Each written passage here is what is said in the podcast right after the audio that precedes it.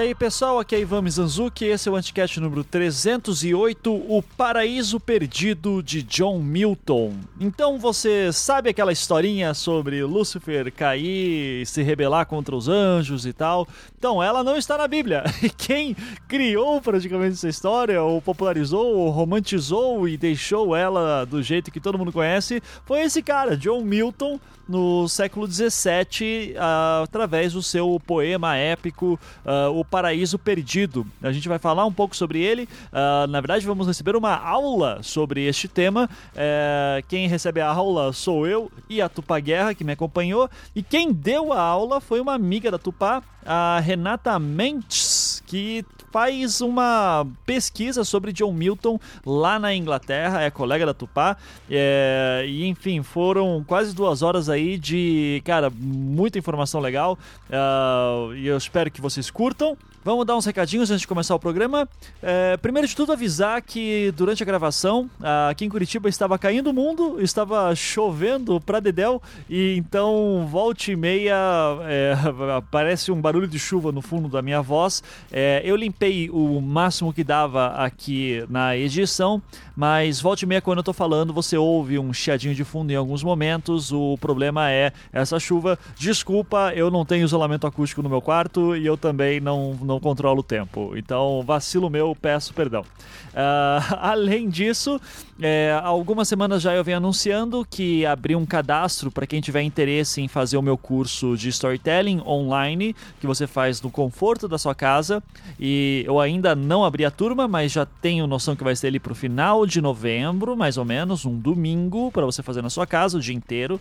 Uh, e é, então, como eu ainda não lancei, o, o, formulário ainda está aberto. E o formulário serve para você, caso tenha interesse, você ter acesso antecipado ao curso e ter um desconto de 30%, que é um desconto bem grande aí, é maior do que eu geralmente dou até para patrões.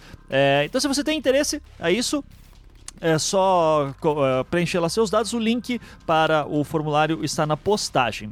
Falando também de workshops, temos o nosso querido Igor Alcântara, que uh, participa lá do Mundo Freak regularmente, já participou aqui do Anticast algumas vezes também. Uh, e o, o, Igor, eu já mencionei algumas vezes que ele estava dando um workshop de ciência de dados, que é a área que ele trabalha lá em Harvard. Então, eu acho que isso já é o suficiente para dizer que o cara é bom no que faz. É... E ele mandou aqui um e-mail falando que está abrindo uma nova turma, então desse workshop dele. Então vou ler aqui rapidão. No próximo 22 de outubro, é... no próximo 22 no próximo dia 22 de outubro acontece a última edição deste ano do meu workshop de Fundamentos da Ciência de Dados. Meus workshops são sempre teóricos e práticos e a pessoa não precisa de nenhum conhecimento prévio para fazê-los, já que eu abordo desde o início, nem precisa saber programar, já que a ciência de dados não está contida dentro do mercado de TI. Pois bem, no meu site igoralcantara.com.br eu explico com mais detalhes, bem como explico também no site do evento, e o link está na postagem para quem quiser saber, saber sobre isso. E ele também avisa que as pessoas que se inscreverem antes pagam menos por causa do desconto de compra antecipada. Então, o link para o workshop do Igor também está na postagem. Se você tiver interesse, uh, manda ver. E eu admiro muito quem é inteligente a ponto de conseguir fazer um curso desse aí. Eu, de fato, uh, é, a admiração é sincera. Uh, por fim, recadinho de sempre, seja patrão do podcast, contribua com a quantia que você puder mensalmente. Uh, é assim que o Anticast funciona e é assim que a gente consegue financiar todos os podcasts da casa, que são feitos por elas, o Visualmente, o Não Obstante, o próprio Anticast, uh, o Salvo Melhor Juízo, uh, o Projeto Humanos e o É Pau é Pedra, que é o podcast feito pelos patrões do Anticast mesmo. Uh, os patrões do podcast se encontram sempre na Cracóvia, que é o nosso grupo fechado do Facebook, só para patrões, que você tem acesso quando se torna um patrão ou patroa, obviamente. Então, se você quer saber mais sobre isso, como que acessa Cracóvia, como que funciona tudo isso, é só clicar, uh, é só entrar em anticast.com.br, tem um botão lá em cima chamado Seja Patrão, você pode ler ali como é que funciona exatamente e ter também acesso à Cracóvia por ali. É, e é basicamente isso. Eu já peço desculpas também pra galera que eu ainda não liberei. Eu espero liberar, inclusive, enquanto estiver lançando este episódio. Uh, mas é que eu tenho, eu preciso parar, ler todo mundo, assim. Tem muita gente que tem entrado, nada, né? E daí eu tenho que ir lá é, cancelar a pessoa. É, enfim, né? Uh, mas, enfim. Uh, vou mandar, vou, vou liberar todo mundo o, o, mais rápido possível e você também fique à vontade, só peço paciência aí pra, porque é bastante gente para cuidar. Mas é isso, espero que gostem do programa, fiquem agora com ele. Começando mais um Anticast, hoje falar de capirotagem, que isso que é bom, história da arte, e enfim, história da literatura, né, para ser mais específico. E daí, claro, se o assunto é capirotagem, tem que ter a nossa querida Tupá Guerra. Tudo bom, Tupá? Que saudades de você. Olá, tudo bem? Puxa, que absurdo, tô de volta. Tava muito tempo sem gravar por aqui, mas se é para falar de capirota, a gente tá junto, né? Exato. Então, Tupá, agora que eu já vou permitir a falar doutora Tupá, tá certo? eu, que parabéns, né? Eu sei que Obrigada. a banca foi complicada e pediram.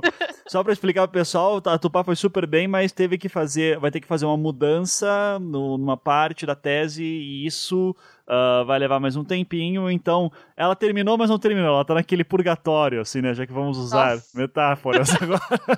eu, tô, eu tô exatamente no purgatório, que o pessoal sempre comenta, assim. Gente, que eu tô aqui trabalhando na tese, me sinto fazendo doutorado ainda, mas na real eu já defendi, enfim. E, bom, mas é, doutora Tupá fica mais legal ainda se falar doutora, é, doutora Guerra. Eu fico tipo um vilão doutora de James Bond. Assim. Excelente. Então, doutora Guerra é, eu só vou te chamar assim agora. Muito mais legal, fala Muito sério. Muito mais legal. Então, estamos aqui com a Doutora Guerra, que convidou daí uma amiga dela, a Renata Mendes. Uh, e que, Renata, por favor, se apresente aí quem você é, o que, que você faz, como conheceu a Tupá, qual era o rolê satânico que vocês estavam. Então, fique à vontade, Renata. Seja bem-vindo. Opa, vamos lá. Oi, Ivan, tudo bom? Oi, Tupá. Tudo já com vocês? Ótimo. Eu... Seguinte, eu tô do, do, lado da capirotagem clássica. Eu estudo o, o Satã do John Milton, do Paraíso Perdido, e eu tenho bastante interesse também na figura dele em graphic novel, igual no Lucifer, que é um spin-off do Sandman, esse tipo de coisa. Mas por enquanto eu não estou estudando isso, não. Isso aí vai ficar um pouquinho mais para frente.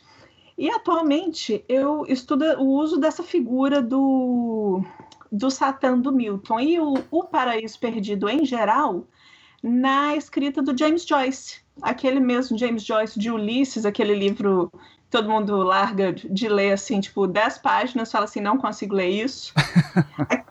Ele é meio assim, sabe? Aquela coisa que todo mundo tem em casa e fala, algum dia eu vou ler, mas que não rola. Sei, sei. Eu, eu sei que eu sou desses aí, tá? é, ele, ele é um livro, assim, é bem divertido depois que você já pega o jeito dele. Eu mesmo demorei um tempão para pegar o jeito dele. Assim, e nem sei se eu peguei ainda não, sabe? Tem minhas Sei. dúvidas, mas tudo bem. Mas, mas assim, eu Aí... já, eu, Renata, desculpa te interromper, mas eu já quero parabenizar porque você, você joga a vida no hard mesmo, né? Assim, John Milton já não é das coisas mais fáceis, e daí você diz assim, não, eu vou, tá muito tranquila a minha vida, eu vou pegar James Joyce. Então, parabéns aí. oh, muito obrigada, é isso realmente isso realmente eu decidi no, no modo hard mesmo, minha vida acadêmica. Eu atualmente estou fazendo doutorado na University of Birmingham, em Birmingham, na Inglaterra, mas eu já estudava Milton aí no Brasil com com o meu orientador na Universidade Federal de Minas Gerais. Eu já, já estudava Milton e Joyce com o meu orientador, que tem apelido de Lucifer. Então, tudo em casa, tudo no mesmo tema. É. Tudo, exatamente. Uhum. Então, então aí é isso. Oh. E a Uh, pro ouvinte que não tem a menor noção do que a gente tá falando, tá? A gente vai falar do John Milton daqui a pouco e Joyce vai ter que ficar para uma outra oportunidade porque é um outro anticast, mas assim, hum. é, eu lembro quando uns já vai fazer 10 anos, eu fui ver uma palestra do Caetano Galindo uh, que é um professor Federal do Paraná, aqui em Curitiba, e é, um do, e é o cara que fez a última tradução em português para o Joyce. Né? A tese de doutoramento dele na USP foi fazer uma tradução uh, do Ulisses. É, e eu não vou nem perguntar a opinião da Renata sobre a tradução, porque ela é meio polêmica para muita gente, assim, eu não quero botar ela em maus lençóis. é, mas, o, independente da qualidade de tradução ou não, eu particularmente sou fã do Galindo, né? E o, o Galindo, ele deu uma palestra sobre Joyce, cara, que me, assim, eu não consigo ler, mas eu fico encantado pela possibilidade. Eu lembro muito de uma frase que ele falou, ele disse assim, o Joyce era um cara que dizia que fazia qualquer coisa com a língua inglesa. É, uhum. Então, é, para ter um parâmetro para o leitor brasileiro, Joyce seria alguma coisa perto de um Guimarães Rosa, nossa, que assim, de brincar com a linguagem, criar uma linguagem nova e para falar de coisas super simples, ele cria uma, ele faz um estudo de metalinguagem. Então, uh, quando, quando, eu estou falando assim, olha, parabéns por jogar no hard, é por causa disso, assim, porque Joyce é muito difícil para quem fala inglês. Imagina para quem para quem é nativo de inglês já é difícil, para quem então é, vem do Brasil aí para aprender aquele maluquice dele, então tá de parabéns mesmo, assim, Renata. Oh, mas muito obrigada. Assim, a questão, a questão da tradução, realmente eu não ia conseguir opinar, na verdade, porque como eu estou trabalhando aqui, sempre envolvida com os livros já em original em inglês, eu nem ia conseguir te falar, infelizmente, mas eu já ouvi falar sobre as palestras do Galindo e realmente ele é muito bacana. Uhum, exato. Bom, então uh, vamos. Eu, eu, Renata, eu vou fazer uma pequena introdução aqui sobre Milton, porque eu não quero parecer completamente ignorante, tá? Então Sim, eu vou falar. Então eu vou falar o que eu sei tá? Do John Milton. E daí você vai falar, Ivan, você tá certo, mas falta um milhão de coisas, ou Ivan está errado, você é burro, você fica à vontade, então. qualquer, problema, tá, qualquer tá? coisa fala assim, pé! tá, beleza. Mas vai ser super rápido o que eu sei sobre o Milton. Assim. Então vamos lá. Não. Milton, um dos poetas ingleses mais importantes do século XVII, cego, se eu bem me lembro, em certo momento da vida dele fica cego, Uh, ele, um cara extremamente religioso e vai escrever um poema épico que é chamado de Paraíso Perdido, Paradise Lost, que é conhecido por ser o, o momento que a literatura inglesa ou até a literatura europeia vai dar uma humanizada em Lúcifer, uh, contando a história da queda de Lúcifer, de se rebelando contra Deus, tanto que fica icônica a frase uh, de Lúcifer quando ele está no inferno. Ele diz: melhor reinar no inferno do que servir no céu. E essa ideia do Milton acaba sendo uma grande inspiração para o próximo século, especialmente na Inglaterra, na geração romântica de poetas como William Blake, que vão uh, se inspirar bastante na figura de Milton, tanto que Blake tem o seu livro for Milton, né, uh, ou Milton apenas, uh, em que ele faz uma analogia do espírito de Milton entrando no seu corpo e fazendo quase que um evangelho novo para a humanidade. Acabou aí tudo que eu sei de Milton e é provavelmente tá cheio de erro. Então, Renata, manda ver aí quem foi John Milton e o que é o Paraíso Perdido. É, não, só para comentar aqui, tudo que você falou tá certíssimo. Aê. É exatamente isso, Maravilha. muito bem, 10 em 10. E bom, o Milton, ele realmente ele ficou cego em um determinado ponto da vida dele, que foi em 1652, é, depois que a última, a filha mais jovem dele nasceu. Só que aí depois as filhas dele foram trabalhando junto com ele para escrever é, trabalharam como amanuenses dos, dos poemas dele, ele ditava. Agora, você pensa, você memorizar, você ter de cabeça 12 cantos, que é o tamanho do, do Paraíso Perdido e tudo, e ele ditando e tudo rimando. Eu uhum. realmente eu tenho minhas dúvidas como que ele fez isso. E, e, essa figura do poeta cego, para mim, sempre me fascina, né? Quando eu penso no Jorge Luiz Borges também, né? Que vai ser diretor da Biblioteca é, Nacional Argentina, uh, e ele tá cego já, então Milton também cego, escrevendo. Uh, eu, eu, fico fascinado também com a capacidade dessas pessoas. Eu, eu não consigo escrever direito uma lista de mercado, assim, então fico fascinado sempre com essas figuras. Eu não sei fazer uma linha reta de olho fechado nem de olho aberto direito, então estamos juntos. Uhum. É, o Milton era muito, muito religioso, sim, só que ele conseguiu, de certo modo, com o Paraíso Perdido, dar voz ao Lúcifer, que na verdade ele ninguém fala o nome do, do demônio antes da queda, daí depois que ele cai, o Milton cita que ele passa a ser chamado de Satã. Então, toda vez que eu falar, por exemplo, do dele antes da queda é Lúcifer, depois da queda é Satã. Isso já é uma convenção entre quem estuda Milton. E hum, depois da, da queda, o anjo Miguel vai falar com, com Adão ou contar sobre a guerra no céu. E aí ele menciona, ele fala: o seu nome antigo não é mais ouvido nos céus, que é o Lúcifer. Então ele não se chama Lúcifer mais depois dessa queda.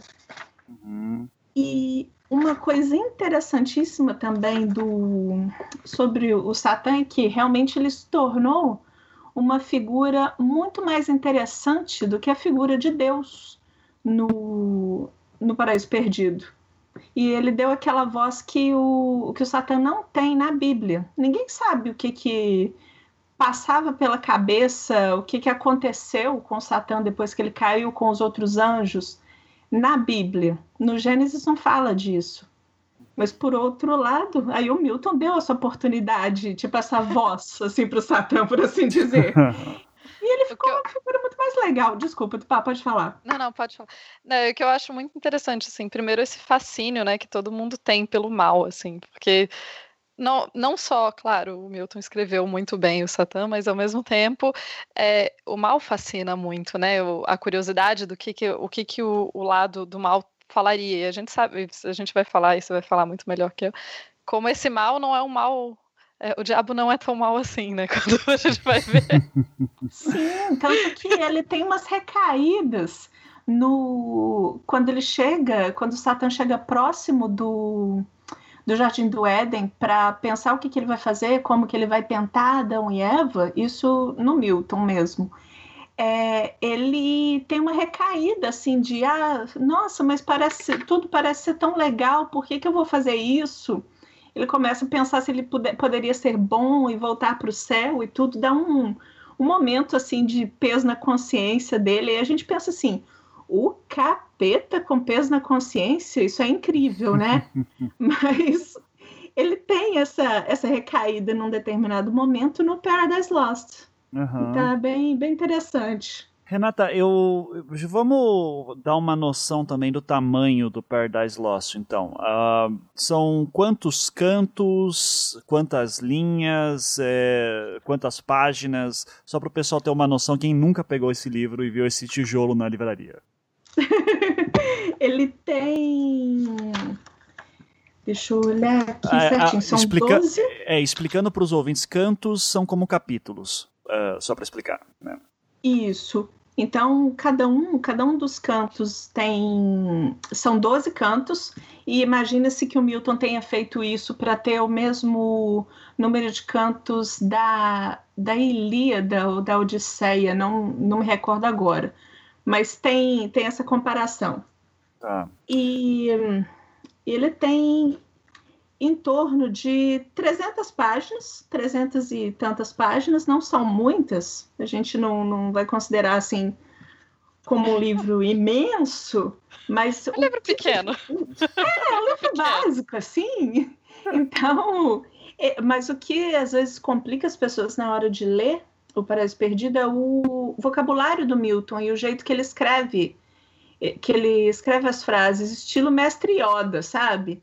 Invertindo tudo, invertendo. Nossa, eu não tô sabendo falar mais. Invertendo. Uhum. Então, essa inversão ela é complicada até para os falantes de, de inglês, como você estava falando. Sim. Ivan. Então, isso dá, dá um trabalho para para entender às vezes. E também as palavras que para a gente é mais fácil. Agora nós temos uma vantagem em relação aos falantes da língua inglesa com Milton, porque ele usa muitas palavras latim... que vêm do latim. Uhum. Então, quando a gente vai conseguir é, identificar muito mais palavras do que um falante nativo de inglês, que são as coisas que eles têm mais dificuldade para identificar, que são as palavras que parecem com português. Sim. Então, ganhamos, estamos uma na frente, muito bem para nós. É, uma coisa que eu acho legal também de mencionar é que o, o fato do Milton estar tá escrevendo em poema no século XVII mostra também o tamanho da erudição dele, porque uh, século XVI, então anos 1500, você já tem obras em prosa ganhando popularidade na Europa. Se não me engano, Dom Quixote já está bastante popular uh, no século XVI ou eu estou maluco. Uh, mas, é, de qualquer maneira, é a forma clássica por excelência, assim, né? Você quer contar uma história, você não... hoje a gente pensa em escrever um livro, escrever um conto em prosa. Na época não, se você domina as letras, domina as artes, você vai pro poema. Uh, e daí, óbvio, eu, eu gostaria de saber quais são as influências do Milton, né? Que eu já imagino quais sejam, mas queria que você falasse um pouquinho de por que, que ele vai fazendo poema e uh, quais são as suas influências principais. Ah, principalmente as influências principais do Milton, acho que vem de literatura clássica. Ele traduziu Homero, ele fez outras traduções de, de textos clássicos. Uhum. E uma, uma coisa muito interessante dele é que na primeira, na primeira tentativa dele de, de escrita, ele tentou escrever, ele tentou escrever um, um, um poema sobre hum, aquele feriado do, do Guy Fawkes, do 5 de novembro, que uhum. é Bonfire Day, do, do V de Vingança. Uhum. Pronto, aí fica mais fácil de lembrar. Do cara do V de Vingança. Então, que... aí. Oi, pode falar, tá? É, que é só dar uma explicação rápida, a historiadora atacando, né? Para quem não. Assim, quem não lembra tão bem do V de Vingança, isso foi uma, uma vez que esse cara, esse tal de, tal de Guy Fawkes, ele planejou explodir o parlamento, ele para enfim, acabar ele contra o rei, etc. Ele planejou explodir o parlamento inglês e descobriram, foram dois problemas. Tinha um traidor no movimento dele, que costuma ser um problema grande quando você está tentando derrubar o governo. É, né? Fica a dica. E o segundo problema foi que, enfim, eles estavam tentando fazer isso na Inglaterra e com pólvora. E Londres é um lugar muito úmido, eles estavam colocando a pólvora embaixo do parlamento. Eles chegaram a colocar a pólvora embaixo do parlamento. Só que a pólvora ficou muito molhada, então não, não teve muito como explodir. Uhum. O que foi problema número dois. E esse feriado aqui na Inglaterra é super importante, assim, eles comemoram todo ano, é, é a maior queima de fogos que tem no ano é para comemorar o, que o parlamento não explodiu. Uhum, basicamente. É, um... Eles comemoram que o parlamento não explodiu, né? Até vir o Alan, o Alan Moore fazer o V de Vingança e daí mudar a porra toda pra tipo, porra, tinha que ter explodido essa merda mesmo e. Abaixo o governo. é. Então, então, o poema dele, o primeiro que ele tentou escrever foi em latim, chamado In Quintum Novembris, que é do 5 de novembro. E nesse poema era uma ideia, já tinha um resquício, assim, uma ideia do Paradise Lost, que era Satã que sugeria essa conspiração da pólvora que a Tupá falou para o Papa olha o tamanho da viagem. e que aí o Papa chamava o Guy Fawkes e umas outras pessoas para para explodir, realmente para explodir o parlamento. E lembrando que o Milton era a favor do de matar o rei. Uma das coisas que mais se fala do Milton é essa questão de ser re, regicide, de ser regicida, uhum. né? Então já tinha já tinha essa ideia na época. Na época era, era Charles I, o rei o rei na Inglaterra e, e inclusive o Milton sempre foi sempre admirou muito Cromwell, que veio depois do, do Charles I. Uhum. Essa, Esse tipo de coisa. É, eu, eu tô achando curioso porque, assim, eu sou muito fã do, do Blake, né? Uh, tenho tatuagem dele e tal, assim, então sou fanzaço. Sério? Uhum. É, eu tenho duas tatuagens baseadas no Blake. É, e assim, quando eu tô dando aula para os meus alunos, a gente está falando de romantismo, daí eu faço análise lá do, do Blake e das iluminuras do Blake, e eu falo, gente, aqui é o momento em que os artistas começam é, nesse espírito romântico a inventar mundos, sabe? E até então isso era muito restrito, era muito pouco, assim, quem fazia isso. Você vai ter nas artes plásticas o Bosch fazendo alguma coisa no século XV, uh, mas, é, mas é muito restrito ainda a alguns casos especiais, sendo que daí no século XVIII, já com o espírito romântico, assim, entrando na Europa, uh, você vai ter romantismos diferentes, mas uh, os artistas passam a ter maior liberdade criativa. E eu tô achando muito curioso, assim, ver o Milton já, tipo, criando tantas histórias é, e ainda mais parece mesmo como um, uma gênese do romantismo. É, existe alguma, algum debate sobre isso, sobre como Milton influencia o movimento romântico mais tarde? Nossa, tem muito, tem muito. Só não, não é exatamente. Não vou conseguir te falar com muita propriedade sobre isso, mas nossa, a, a influência do Milton e de, principalmente do Paraíso Perdido no, nos românticos, na, na época do romantismo, nossa, é, é realmente bem significativa. Igual você comentou do Blake também. Tem esse poema dele chamado Milton, como se o Milton fosse um espírito inspirador e tudo. E o Blake fez ilustrações também, né, do, do Paraíso Perdido. Sim. É, eu, então... eu não sabia do Paraíso Perdido, sabia que ele tinha feito a Divina Comédia, mas do Paraíso Perdido não, não sei daí. Mas é que a obra do Blake é muito extensa também, então pode ter passado Sim. batido para mim. É, Tupá, quer fazer uma pergunta antes que eu vá engatando aqui também? Fique à vontade. Não, pode ir engatando, pode ir engatando. Ah, beleza. Tô... Então, é, ok, a gente deu esse panorama geral, assim, uh, do Milton, uh, mas faltou uma coisinha que eu queria também perguntar, que você citou que ele era a favor de matar o rei. Uh, a gente está longe ainda de ter a Revolução Francesa inspirando aí boa parte dos movimentos revolucionários. Qual que é o motivo de querer se matar o rei? Qual que era o objetivo dele? Nossa, objetivo maior do Milton, acho que era a mudança mesmo para uma. É, para sair, ele era contra a monarquia, né? Então, de haver uma república. Teve uma tentativa de república depois com o Cromwell, se não me engano, mas aí depois voltou a monarquia de todo modo. Ele, ele escreveu vários tratados que Milton foi até foi perseguido por, por eles, que foi é, nós temos aqui também, por exemplo, Aeropagítica, eu não sei como tá, tá o título em português, Aeropagítica, que é o sobre educação e a liberdade da, de imprensa, por exemplo. O Joyce especificamente era um, um fã desse, desse trabalho. E também sobre. Tem um outro que é o The Ready and Easy Way to Establish a Free Commonwealth.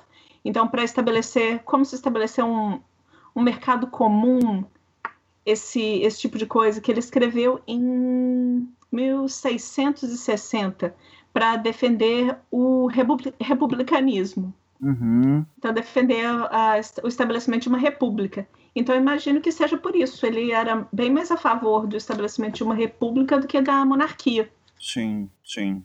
Uh, Faz bastante sentido querer matar o rei quando você. Sim, com certeza. uh, mas qual era a noção de república que o pessoal tinha na época? Era um projeto ainda não concluído? Já tinha alguma noção, de repente, baseado no, nos cidades-estados italianas? Qual que era a ideia deles? Olha, eu acho que isso eu não vou conseguir te responder, porque isso, eu vou acabar falando besteira. Não, então, fica à vontade, sei. fica à vontade.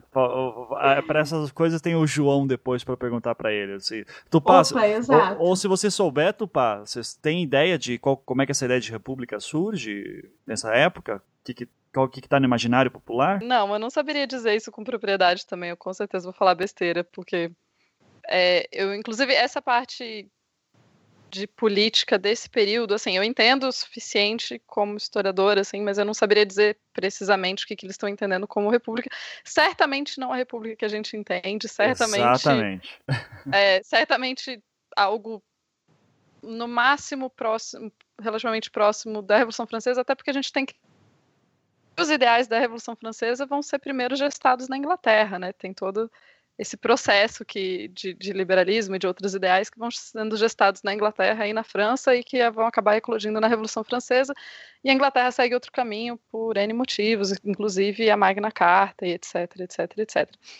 Então, assim, com certeza era uma ideia de república, uh, imagino para algum tipo de elite, com um voto si, com um voto bem restrito. A gente não está falando nada próximo do que a gente entende como república hoje em dia. Perfeito. Não, beleza, mas é bom já deixar claro que eh, eh, o que a gente pode dizer com certeza é que o que eles pensam de república na época não é o que a gente pensa hoje, assim. Uh, e, não, se, e, se, é. pá, é, é, chega, arrisca ser diferente até do que foi estabelecido na Revolução Francesa depois. Então, ah, né, é, eu acho que o mais provável é que seja muito mais próximo do que foi estabelecido na Revolução Francesa do que o nosso, uhum. mas ao mesmo tempo, mas com certeza diferente também, até porque a gente está falando um bom período antes, né? Quase 100 anos antes, eu acho. Então... Sim, sim, com certeza. Uh, certo, vamos então para o livro em si. Temos quantos cantos aqui neste livro? Uh, doze. Doze cantos, maravilha. Uh, eu quero saber quando que Lúcifer cai. Assim, tipo, é logo no início. é logo no início. Logo, é no, logo início, no início, assim. Tipo, vai embora e. Me, me conta a historinha, então. Porque. Uh, o, o, que, o que, que leva ele a fazer isso? Deus pisa no, no, no pé dele? Me conta a história de, tipo, o um momento que Lúcifer fala: foda-se, cansei dessa porra. Você sabe que no começo a gente não sabe o que ele fez, porque tem sempre no começo de cada canto tem o argumento, que é o tipo o autor, o poeta explicando o que, que ele está fazendo, o que, que vai acontecer naquele, naquele livro especificamente. E no comecinho do canto 1, o, o Milton ele já fala como o objetivo dele seria explicar sobre a primeira desobediência e, e o fruto que trouxe, que trouxe ao mundo toda a nossa tristeza e a perda do, do Éden, do paraíso. E just, uma das frases mais importantes é justificar os, os modos de Deus ao homem, tipo, o que Deus o que Deus fez que foi que foi justo. Então esse é o principal objetivo. Então ele fala brevemente sobre sobre Satã ele fala o que, o que, que aconteceu, quem seduziu, quem seduziu Adão e Eva, no caso, a se revoltarem. E aí ele fala, tem a primeira, primeira citação, ele é chamado, o primeiro jeito que Lúcifer é chamado no, no Paraíso Perdido é a serpente infernal. Uhum. E porque lembrando de como ele seduziu Eva e tudo com, sob a forma de uma serpente e que ele também é, é, chegou e confrontou confrontou Deus. E aí começa a se falar de orgulho que é o que a gente sabe que fez que fez a, é, acontecer a queda dele. Só que na verdade ele não entra em detalhe nesse começo não. Nesse começo mais a gente já visualiza na verdade ele já passa para gente a visão do, do Satã e dos anjos caídos quando eles chegam no inferno, que eles olham para todos os lados e veem to, um, se veem um, em um, uma masmorra horrível com todos os lados redondos e com uma grande fornalha e com darkness visible. Isso é uma das frases, uma das colocações mais importantes também, como o fogo que ele só ele, ele queima, mas não consome e esse, esse tipo de coisa. E aí depois que o, no, no canto 1, um, eles já começam a conversar, eles começam, Satã e os anjos caídos começam a conversar e se dar conta do que aconteceu. Uhum. Então, esse, mas a gente não sabe ainda bem como isso aconteceu. Isso vai acontecer lá para frente no livro no canto 5, no canto 5 e 6, que é quando Rafael vai para o paraíso e conta conta para Adão e Eva sobre Satã e sobre a guerra no, no céu, que fez com que eles caíssem. É aí que a gente fica sabendo a história toda. Uhum. Mas antes disso, no canto 2, a gente vê todo o planejamento de Satã para ir para a Terra. Engraçado que tem vários outros anjos caídos lá com ele, e eles ficam só botando pilha e ninguém quer ir com ele, não. Isso que é interessante. A galera só dá pilha errada, é isso. Exato, só dão pilha errada, só fica nesse negócio, ah, vamos fazer, não vamos fazer e tal, de repente ninguém se, se habilita, aí Satã vai. Aí ele encontra a, fi a filha dele, na é, é, que é filha e esposa, que é o pecado. Ah. Como que é isso? Porque ela foi a criação dele lá no céu, porque ele tentou criar seres igual Deus havia criado. Então, ele criou ela e ele se relacionou com ela. Então, e aí eles tiveram um filho que está junto junto dela no na saída do inferno, que é a entrada para o caos, o caos que é o que divide o, o inferno e a, e a terra, ela é que, que guarda essa entrada. E aí tem esse filho deles lá, é, todo deformado, horrível e tal, que é a morte. Hum. E de, de dentro da, do, do pecado da filha saem duas cabeças de cães que ficam mastigando tudo que vem pela frente. Então, assim, é uma coisa bem, bem assustadora para o tempo. Para a época, isso aí foi material para assustar crianças e adolescentes e adultos na igreja, uhum. inclusive. então, serviu de, de material para susto por muito tempo. Inclusive, deixa eu até fazer um parêntese sobre isso. O Paradise Lost é tão, é tão conhecido, é, faz tanta parte da, da cultura geral dos países de língua inglesa que tem gente que normalmente conhece mais é, da Bíblia e dessa história pelo Paraíso Perdido do que pela própria Bíblia. Sim. Por exemplo, se você perguntar para alguém, ah, um determinado anjo, o anjo Uriel, por exemplo, ele não existe na Bíblia, ele só existe no Paradise Lost. Uhum. Sim. Então, é, é, uma coisa bem, bem interessante que faz muito mais parte é. da, do conhecimento das pessoas o, o paraíso perdido. Sim. É, eu, nessa, nessa questão de como da influência do paraíso perdido hum, no nosso entendimento, não só na língua inglesa, assim, no, no, pô, no, no Brasil também, muito do que a gente vê é, da construção de quem que é Satã e da construção de que Lúcifer caiu do céu e não sei o que, e toda essa descrição detalhada tem uma influência muito forte do Paraíso Perdido. E algumas pessoas falam que a influência é lá do ai, do Inferno de Dante, mas não, a Renata sabe, fala bem melhor do que eu sobre isso, como a, a influência principal vai ser no Paraíso Perdido, e essa ideia do rebelde, do, do, de Satanás ou Lúcifer como rebelde, como o, é, como o mal, mas ele é um mal mais interessante, e ao mesmo tempo ele também é o mal porque, assim, a última vez que eu estava olhando mesmo, no Antigo Testamento, por exemplo, você não tem. O nome Lúcifer não é um nome que está no Antigo Testamento. É, pelo menos não em hebraico, né? Então a gente já está entrando. o Ivan tá acostumado. Eu puxo tudo para os meus outros escritos. Fica tranquilo.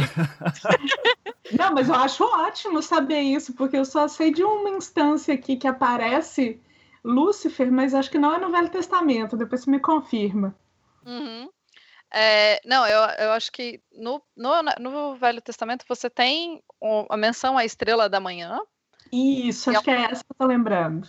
Isso, que outras traduções vão acabar traduzindo como Lúcifer e tal, mas é um trecho debatido, assim, nem todo mundo, nem todos os estudiosos e pesquisadores concordam que ele necessariamente se refere ao demônio, ou ao, ao demônio antes de cair. Tem gente que fala que, tem, tem interpretações que falam que, na verdade, realmente se refere a, a uma estrela. E Hum. Outra enfim, é outra questão. E só uma outra, já que a gente está falando de hebraico e de curiosidades aleatórias, Rafael, como você falou, né, o anjo Rafael que vai falar, é, Rafael, o, a raiz do nome do Rafael é, é a mesma raiz de, da palavra curar. Então, Rafael, todo relacionado à cura e tal, e acaba sendo muito relacionado a demônios e, e essas questões demoníacas, às vezes, por, por, por essa associação com cura e como, enfim, demônios, doenças, cura, tudo fica meio conectado. Sim. Sim, e até porque Deus, no, no Paraíso Perdido, ele manda Rafael pro, pro paraíso para falar com Adão e Eva, justamente porque ele vê Satã se dirigindo ao, ao paraíso, sabe? Então realmente tem tudo a ver essa questão de cura. Ele quer já realmente evitar que, que o problema aconteça. Se eu não me engano, até no. Se a gente pegar o Antigo Testamento, não há uma menção tão clara sobre a queda de Satã ou Lúcifer, né? Se não me engano, em Ezequiel vai ter uma menção de um rei que cai, mas daí vai ser uma interpretação teológica de dizer que aquele é Satã, Lúcifer, né? Mas. Uh. Mas não tem claro isso. Então, quando vocês falam, não. ó, o, o Paraíso Perdido ajudou mais a moldar esse mito, eu super entendo, assim, que, é, que na Bíblia não está tão claro, mas a gente sabe bem essa narrativa por conta, provavelmente, do Paraíso Perdido, que eu não duvido também que teve a sua influência pela Divina Comédia, né? Porque Satã está no último círculo infernal, é, o uhum. inferno tem aquela forma de, de uma cratera que seria a queda, os círculos são formados pela queda de Lúcifer, né? Uh, Sim. Mas é, mas assim a gente não sabe muito da história de Lúcifer ali dentro. A gente só uh, quando lê a Divina Comédia, Lúcifer está lá no último círculo, congelado, e é isso. A biografia dele não, não importa tanto assim. Uh, Sim, era até, era até isso que eu ia acrescentar mesmo. Ele está lá congelado da cintura para baixo. Uhum. E ele só fica lá parado comendo comendo com a boca, digerindo mesmo os pecadores. Então, é bom, vou lembrar, né? É bom. E... Só para deixar claro, né? Isso, para deixar claro que o comendo é digerindo e tal, né? Porque vai que, né? Uhum. E ele, ele não fala, ele não tem como falar, porque ele tá com a boca cheia o tempo todo, uhum. comendo os pecadores. Sim. Então, quando mais e, e, então, quando Milton resolveu escrever o, o Paraíso Perdido, ele mostrou totalmente o lado do, do Satã. Então, do, o, que ele, o que ele pensava, o que ele planejava, o que ele falava. Tanto que acho que tem só dois, são só dois cantos do Paraíso Perdido que tem Deus falando. São o canto 3 e o canto 10. O canto 3 é quando Deus vê Satã indo para a terra e que ele conversa com, com Jesus. Jesus fala, mas não é mais fácil impedir? Ele fala, não, eu tenho que deixar eles exercerem a, o livre-arbítrio. Jesus ah, fala, Deus, vai dar merda. Exato! Eu confio. Fácil. Eu que criei, eu tô ligado, vai dar tudo certo. Daí Isso. temos a história da primeira decepção, assim. Né? Exato. Então aí o que ele faz depois?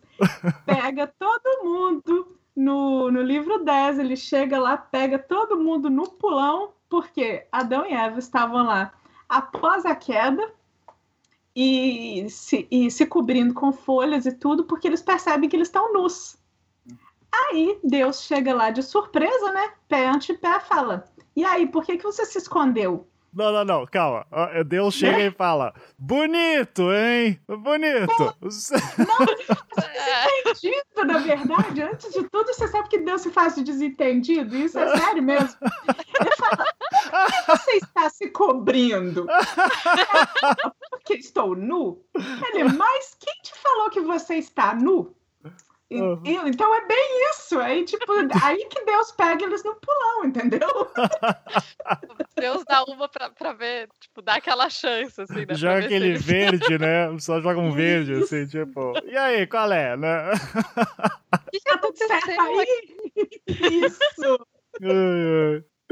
Eu, eu queria uh, citar uma coisinha que eu acho que é legal, porque mostra de novo a, a tendência da, das influências clássicas no Milton, né? Porque quando ele escolhe no primeiro canto fazer é, já começar a ação, né, do tipo, ó, o ato principal é esse aqui, o Lúcifer cai, tá dando uma, uma uh, briga do caralho e tal.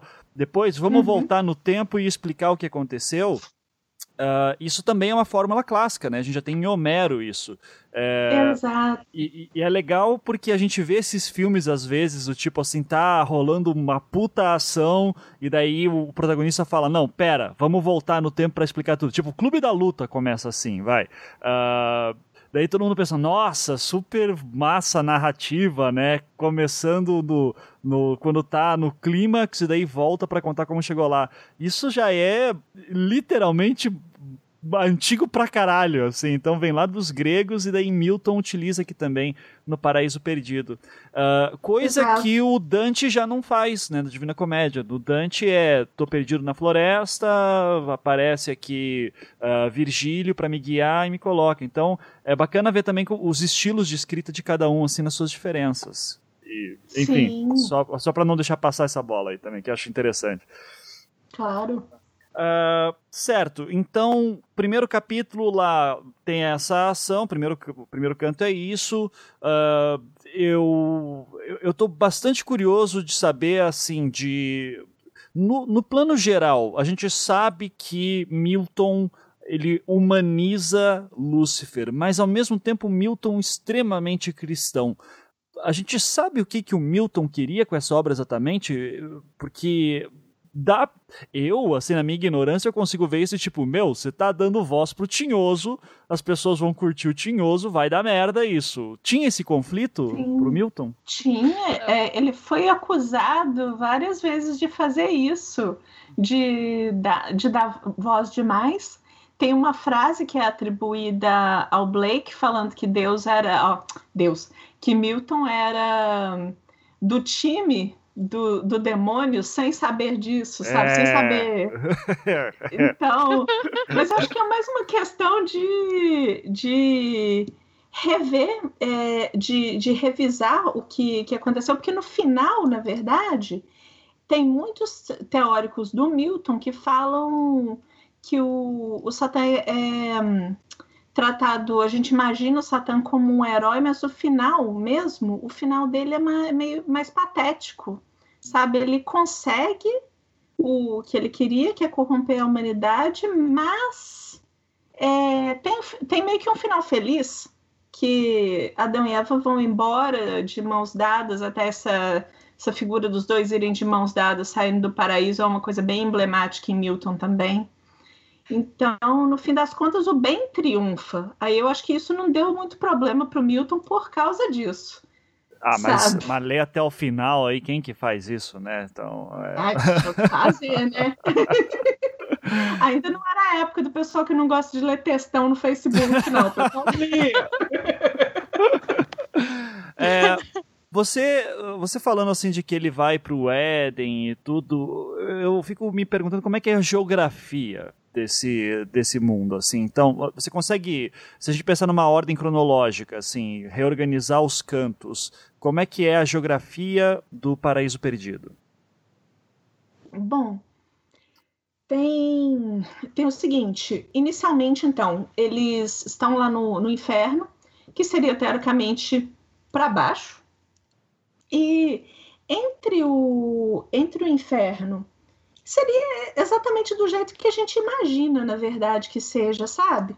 O inferno embaixo, aí no meio tem o caos, que é como se fosse um espaço, na verdade, não seria não seria, sei lá, não seria como a Terra, não seria sólido assim igual as camadas da Terra, essas coisas, mas seria tipo um espaço. E aí o, o Satã vai passa por esse espaço e aí ele chega no Éden, que seria como a, na Terra mesmo. Uhum. E o céu, o céu acima mesmo. Que a terra Desse... ainda é pura porque o pecado original ainda não foi cometido. Né? Isso, hum. exatamente. Tá. Uh, e Ah, desculpa, só segura um pouquinho, que eu, Sim, é, é só para não perder lá. o foco aqui. É, é porque eu fico uh, me questionando assim, é, pergunta teológica daqueles alunos de 12 anos na aula de religião, assim, né? Uh, Opa, vai lá. tá. É, Deus criou tudo no universo, cria a Terra é, como esse espaço perfeito, a humanidade, Adão e Eva, uh, a sua imagem e semelhança, tudo é perfeito, o pecado não foi cometido. É, para Lúcifer ter caído, virado Satã e criar o inferno, esse espaço tem que existir em algum lugar. Eu, eu imagino que Lúcifer não tem o poder de criação de espaço. Uh, então não. a minha dúvida é essa: o que é o inferno exatamente? Ou se Milton não explica isso, ou Deus é tão foda que já sabia que Lúcifer ia se rebelar e daí por isso já criou um cantinho lá para ele. Uh, a gente tem essa resposta? Tem, assim, em partes. A gente não tem é, a afirmação de Milton falando, por exemplo, que Deus sabia que os anjos iam cair.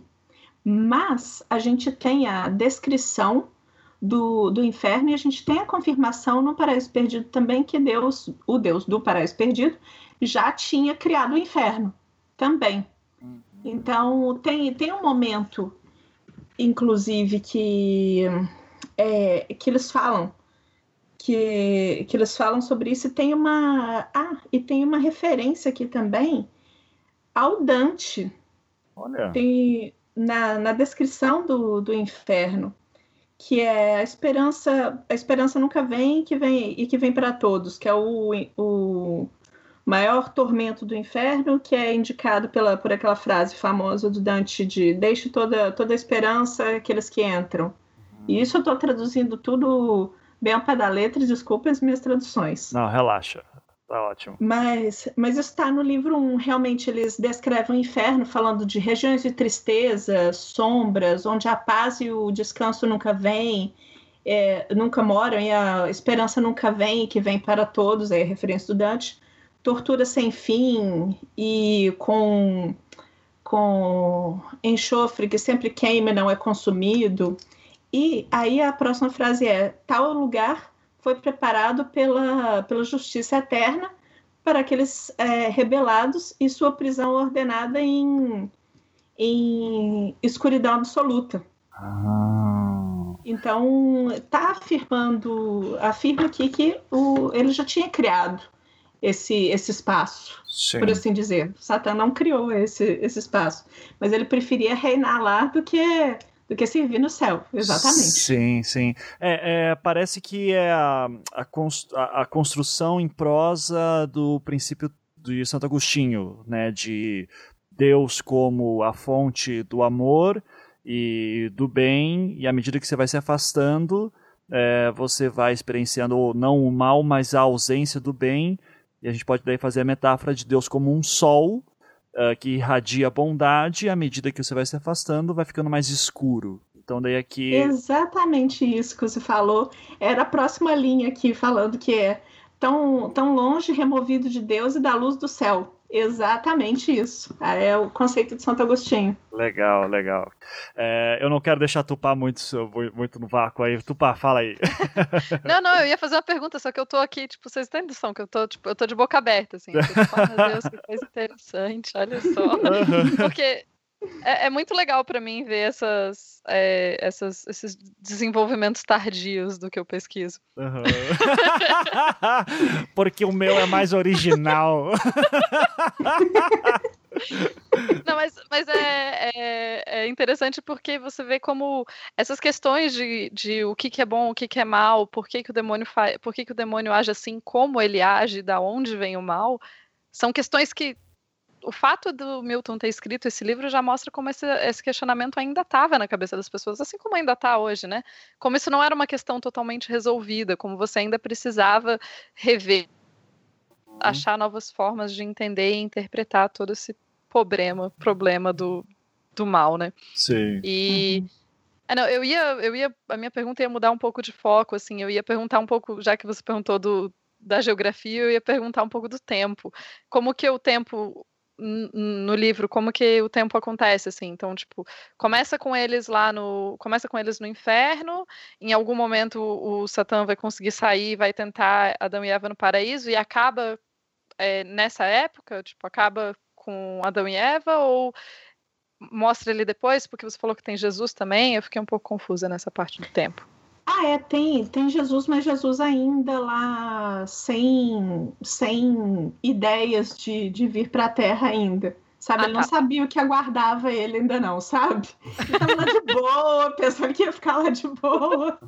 Ele tá só, tá, tá só dando as letras para Deus, tipo, velho, vai dar, não vai dar certo essa parada. Isso, e aí depois ele pega essa, essa ideia errada do pai dele de vir para a Terra, né? Então, tipo assim, isso, isso fica para depois. Na verdade, Jesus, como homem, mesmo o Filho de Deus, vai aparecer no. Nossa, como que é o, o nome desse em português? O Paradise Regained, que é, parece recuperado, alguma coisa do tipo, não, não lembro o nome, que é o, o que o Milton escreveu depois, que é sobre as tentações de Cristo no, no deserto. Uhum. Certo, certo, entendi. Mas ele não acaba nesse ponto, não. Eu até fiz um resuminho aqui de todos os livros, que é tipo do, de todos oh. os cantos, que é. Então, no, igual já falei, ele acorda, Satã acorda no inferno e vê lá com, como que é e tudo. No 2, no livro 2, ele planeja ir para a Terra, discute lá com os, os outros anjos caídos, e, e nisso aí, até um parêntese, que a assembleia de todos os demônios lá juntos, o Milton que inventou a palavra pandemônio. Olha! Sabe? Foi Legal. ele que inventou. Uh, que massa! Exato. Uhum. Então, ele tem esse, esse cacoete de Shakespeare, assim, de inventar palavras também. Uhum. Ele inventou outras palavras também, só para completar isso. O pandemônio, é, ele inventou também extravagância, incidental, é, stunning, que é tipo surpreendente, terrific, que é sensacional, maravilhoso, undesirable, que é indesejável. Então ele criou várias palavras que hoje em dia a gente já usa normalmente, hum. fora as palavras é, derivadas do latim, que ele criou várias também. Massa. O... Então, nisso. Ah, diz, pode, não, pode, pode falar, pode falar, Renata. Não, fique à vontade. Então, aí no 3, o, é, é o capítulo onde só Deus e Jesus conversam, os dois lá no céu. E então Deus vê Satã indo para a terra. Aí fala: Ah, o que, que a gente faz e tal? Jesus fala: Vai dar merda, pai, o que, que nós vamos fazer? Ele: Não, fazer nada não. Beleza. Deixa eu ver o que, que vai rolar. Isso. No 4, no canto 4, Satã encontra Adão e Eva, só, só que ele não faz nada ainda. Ele só observa. Só e... todo... mas, mas Adão e Eva veem ele? Não, não. Ah. Até porque ele fica escondido. Sei, sei. E, ele, e vê eles lá vivendo a vida bonitinha deles, sendo felizes. E, e ele ouve a conversa, a conversa deles sobre uma árvore da qual eles não podem comer o fruto. Então ele fala, opa, beleza. Ele volta pro inferno e conta pro. Que, que tem essa. Que vagabundo, cara. É muito escroto esse é? Assim, tipo... Você sabe que chega num ponto que a gente começa até a ficar torcendo pra ele, fala, vai mesmo, isso, isso, isso. Ou será que sou só eu? Sei. Você vê que eu escolho bem as minhas companhias, tá vendo? Você escolhe super bem.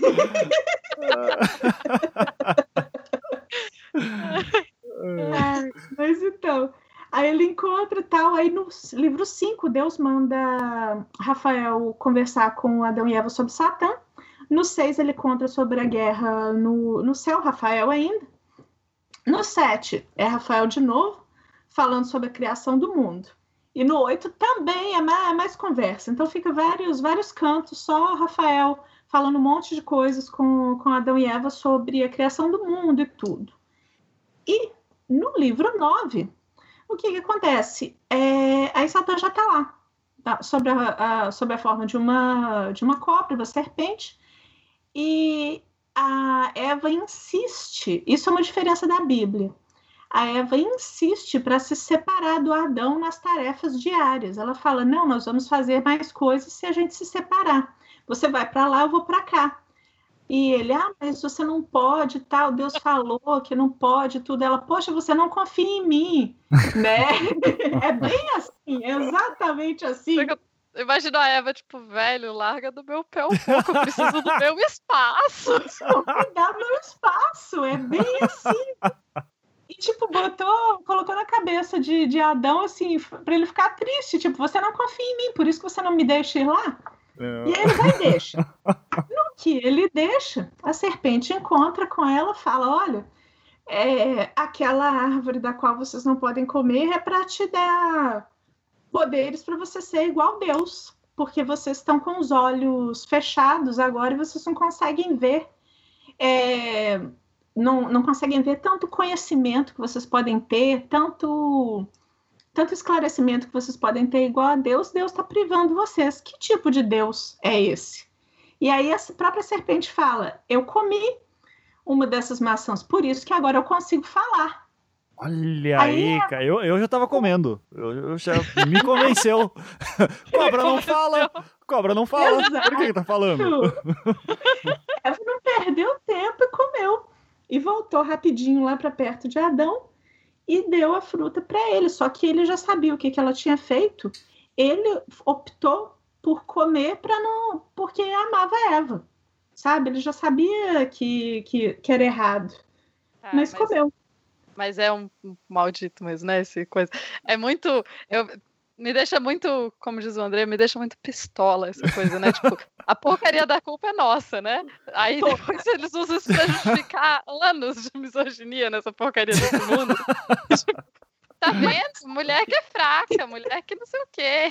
E ainda Mas enganou esse... Adão, ainda queria, passou um papinho e me deixa em paz e tal. É bem isso. É, e o pobre Adão, o pobre Adão é um cara delicado, olha só, ele, ele tá, ele, ele comete um ato contra Deus por amor a Eva. Olha como ele é bonzinho. É. Você, vê que, isso, você vê que essa misoginia, na verdade, por incrível que pareça, ela tá no Paradise Lost e não na Bíblia. Por quê? Sim. Muito incrível que pareça, porque, né? Tanto, tanto de misoginia que tem na Bíblia e tal, mas nessa parte não. Então, nessa parte especificamente, em várias versões da Bíblia fala é, eles, os dois saíram, os dois viram a serpente. Eva pegou a maçã e ofereceu ao seu marido que estava com ela. É... Fala isso claramente, assim. Até, até tu melhor do que eu vai saber isso, porque estava em hebraico, né? Alguma coisa do tipo. Então, eu li em inglês, então só, só isso. nada, nada desses idiomas Mas... com, com diferentes. Mas assim, fazendo o paralelo com o nosso programa de heresias medievais, é bom lembrar que alguns gnósticos liam isso como não, a mulher que nos libertou das garras do demiurgo. Então ela que é a libertadora de verdade. Os homens iam ficar para sempre vivendo a ilusão. Então, os gnósticos melhores pessoas, como sempre falo. Sim. Sim, melhores pessoas mesmo. em vários sentidos, assim. Inclusive. Em vários sentidos. Exato. Agora, tem uma curiosidade muito interessante dessa parte do, de comer a fruta, que é o seguinte: o Milton, antes do, deles comerem a fruta, ele descreve. Agora, prepare-se para o que ele descreve. Ele descreve a digestão e, consequentemente, os puns de Adão. Que maravilha! Então... Alta literatura, hein, gente? Exato, vocês estão vendo que a alta literatura Milton fala do punzinho de Adão. Então, na hora que ele descreve o pum de Adão, ele fala que quando ele acordou e que tinha, ele tinha o sono leve, com digestão pura e com vapores tempera, temperados, assim, de tipo de temperança, sabe? Assim. e hum. tipo, com. E que o, o som das folhas e dos, dos rios dispersavam o barulho. Então, tipo assim, pô, peidava sem cheiro e sem barulho. Que maravilha! Vejam que maravilha que era antes de comer a fruta. Exato. Agora, agora tá essa coisa, né? ah, bom, o, antes falou que gostava do Neil Gaiman também, então eu tava louco quando a gente tava falando da geografia. É, eu tava louco para citar uma história do Neil Gaiman chamada Mistérios Divinos. Não sei se a Renata Uhum. conhece. É, Não, não. eu, eu não vou dar spoiler para ninguém, então eu só vou dizer Ah, obrigada. corram atrás dessa história Muito gentil. correndo, porque é, eu não vou falar nada, só leiam, só leiam porque é maravilhoso, assim.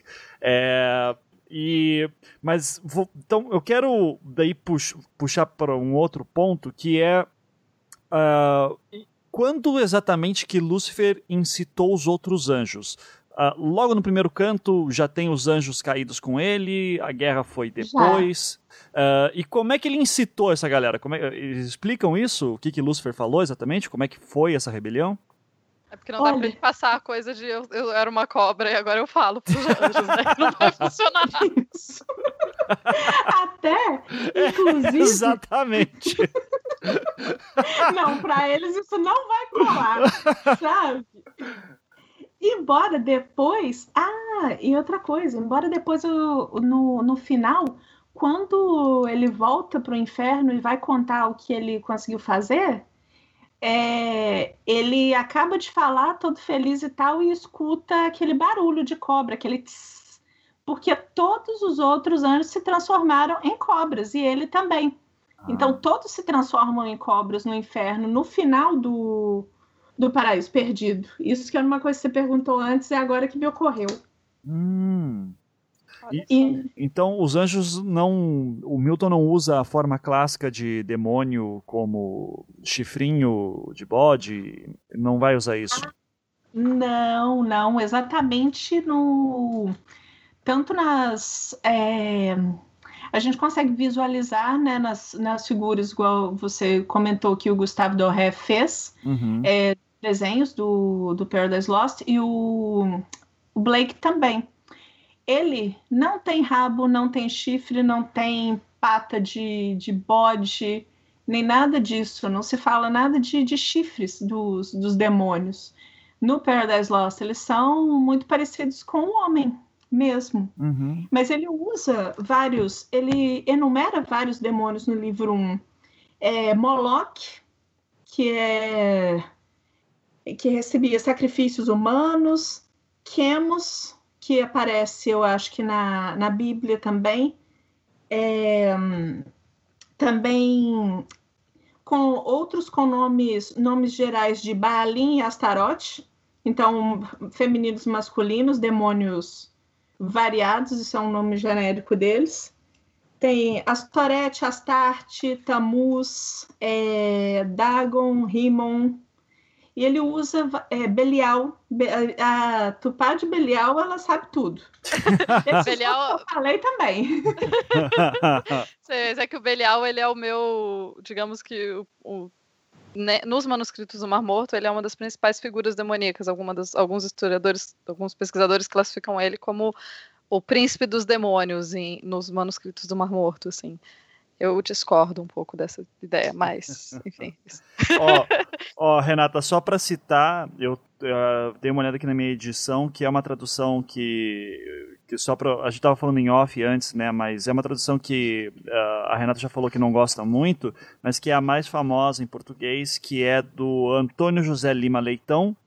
Uh, daí no canto 10 eu encontrei aqui a ilustração do Doré, em que tem uh, Satã no seu trono, e em torno vários dragões, parecem dragõezinhos assim, não como serpentes exatamente.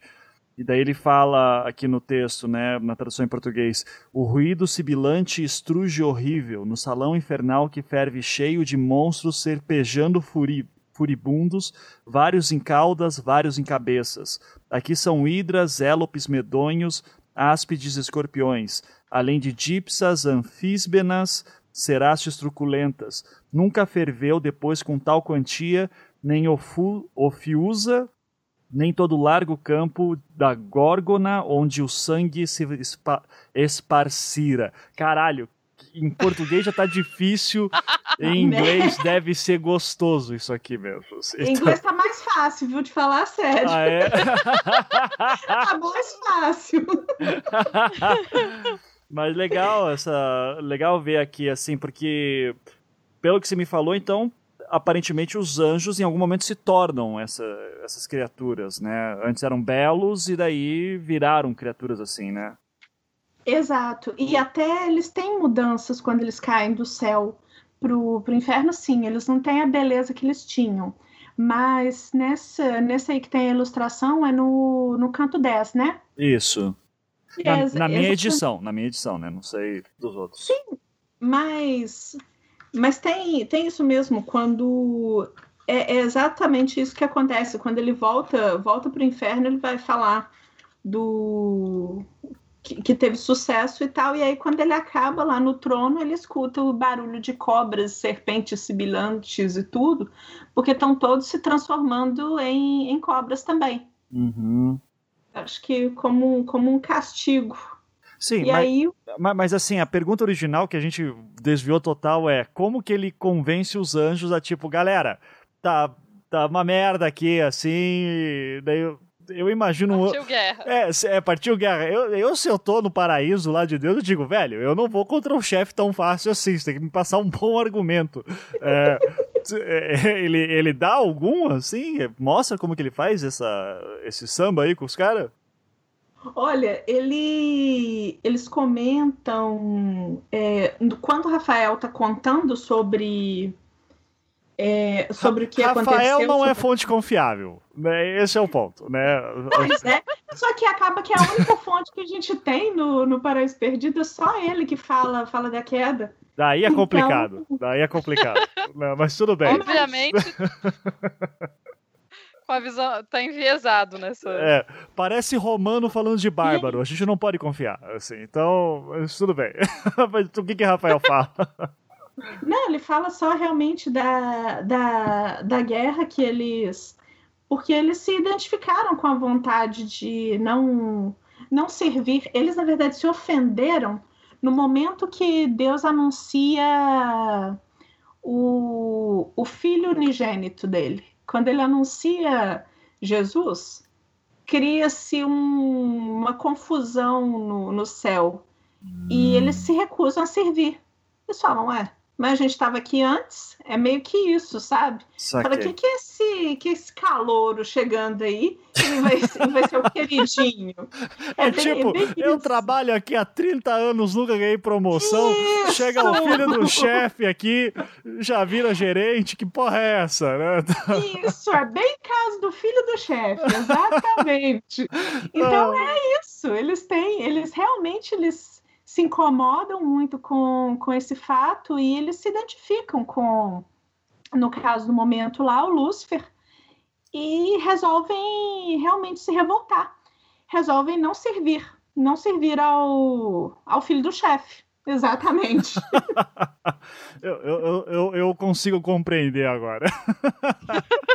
pois é, não precisou nem de muito convencimento. Eles realmente, eles, não, muitos não, não quiseram e pronto. Uhum. Tupaz, quer fazer pergunta também? Dessa parte do filho do chefe eu tô de boa, eu entendo os anjos outro também. também. Não, outro, outro tópico, fica à vontade. A Renata e eu, a gente já se conhece há algum tempo aqui no doutorado, e a gente de vez em quando sai para fazer uns cafés satânicos. Que... Sim. É, parece, ter, parece muito assustador. Na verdade, a gente senta num café mesmo, toma café e, de, e debate, sei lá, metodologia. Uhum. Obviamente é mais assustador que qualquer outra coisa. É muito mais assustador. Uhum. E, mas eu nunca tinha aprendido tanto, e eu nunca li Milton, né? Para minha vergonha. Então, eu tô aqui fascinada com a história toda, assim.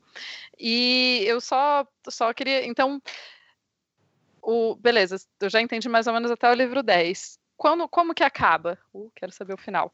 Ah, sim. Então, peraí, deixa eu só achar a página aqui do spoiler. Pronto, spoiler. Então, então livro 10, Deus chega lá e tal, e se faz de desentendido, como já falei, e, e, essa. e pega a fita do que aconteceu. É Adão da fita. Fala, tá bom, eu fiz isso mesmo. Uhum. E e aí no livro 11. Mas, mas é... Adão não tenta jogar. Não, a culpa foi dela. A culpa foi dela. Ele tenta. Eles começam. Na verdade, eles começam. Eles têm esse tipo de, de conflito. já assim, de um querer jogar a culpa no outro, mas aí, como sempre, com a misoginia que é peculiar do Milton nesse caso, o Adão esfria a cabeça e tudo, e os dois assumem a culpa como sendo dos dois. Aí ele manda a Eva ir dormir e fica lá conversando com Deus. Explicando. É, Eva, vai dormir que eu vou tentar resolver o pepino aqui. Então, é mais ou menos. Isso. Aí quando ela acorda, já tá tudo certo. Ela dorme eh, durante o livro 11, do canto 11 todo. No canto Me identifico 11, com essa pessoa que dorme um monte. Super me identifiquei também nesse caso. Falar assim: ah, vou ficar nervosa, não, vou dormir. Deixa esse povo debatendo essas paradas aí à vontade, tem mais o que fazer.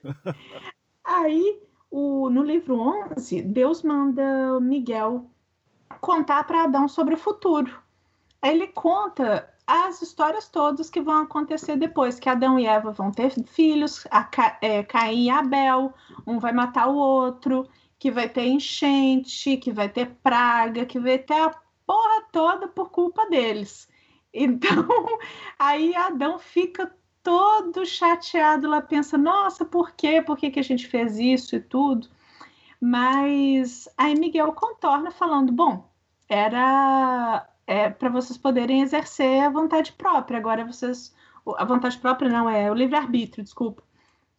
E, e aí eles, só que eles falam, agora vocês não, não podem ficar aqui mais, então despeja eles lá do, do paraíso, mas no fim das contas ele entende, a, Adão entende como é, uma oportunidade de, de mostrar a, a misericórdia, de, de provar da misericórdia divina, que tipo, que de certo modo o medo dele era de comer a fruta e morrer, porque era a ameaça.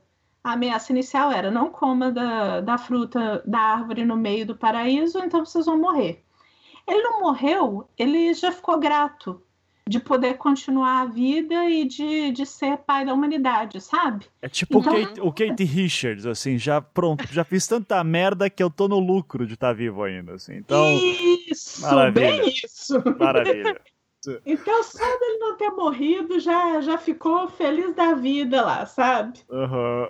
Então, então ele agradece, ele agradece ao, ao Miguel e tudo, ele lamenta, ele lamenta disso ter acontecido, mas ele fica, fica feliz de poder é, iniciar a humanidade. Uhum. E pronto, aí depois, depois disso ele, ele conta é, da volta de que de, de, Jesus, que Jesus vai, que Jesus vai voltar, e aí ele fica re, reconfortado, feliz com, com isso tudo que eles conversaram, ele desce o morro, ele estava num morro lá com Miguel, chama chama a Eva, que estava dormindo, então, né, estava lá dormindo aquele tempo todo. E, e aí os dois, os dois dão a mão e tal e saem, e saem do paraíso e os, os querubins fecham a, tipo os portões do, do paraíso. Só, entendi. Então, então é bem... legal. Então, pela geografia do Milton, o Éden estaria em algum lugar da Terra que a gente poderia acessar, veria os portões, ou não? Sim, de certo modo ele estaria em algum lugar da Terra. Uhum. No alto. No, no alto. de um morro, por sinal. Não, na verdade tinha um morro lá, que ele ah, subiu tá. com, com o Miguel, mas ele desceu. Então poderia estar no plano. Tá, tá. entendi, entendi. Tá, é, é, isso é o foda. Daí a gente começa a querer encontrar o Eden e, e daí já Hollywood vai, vai roubar minha ideia, eu não vou falar muita coisa, né? Então. certo. E daí eles terminam, né? Que eu tô aqui até com o livrinho aberto de novo, livrinho, né? Pequenininho. Livrinho. É, que ele fala aqui, né? De pena alguma lágrimas verteram, mas resignado logo as, logo as enxugaram. Diante deles estava inteiro o mundo, para o seu gosto habitação tomarem, e tinham por seu guia a providência.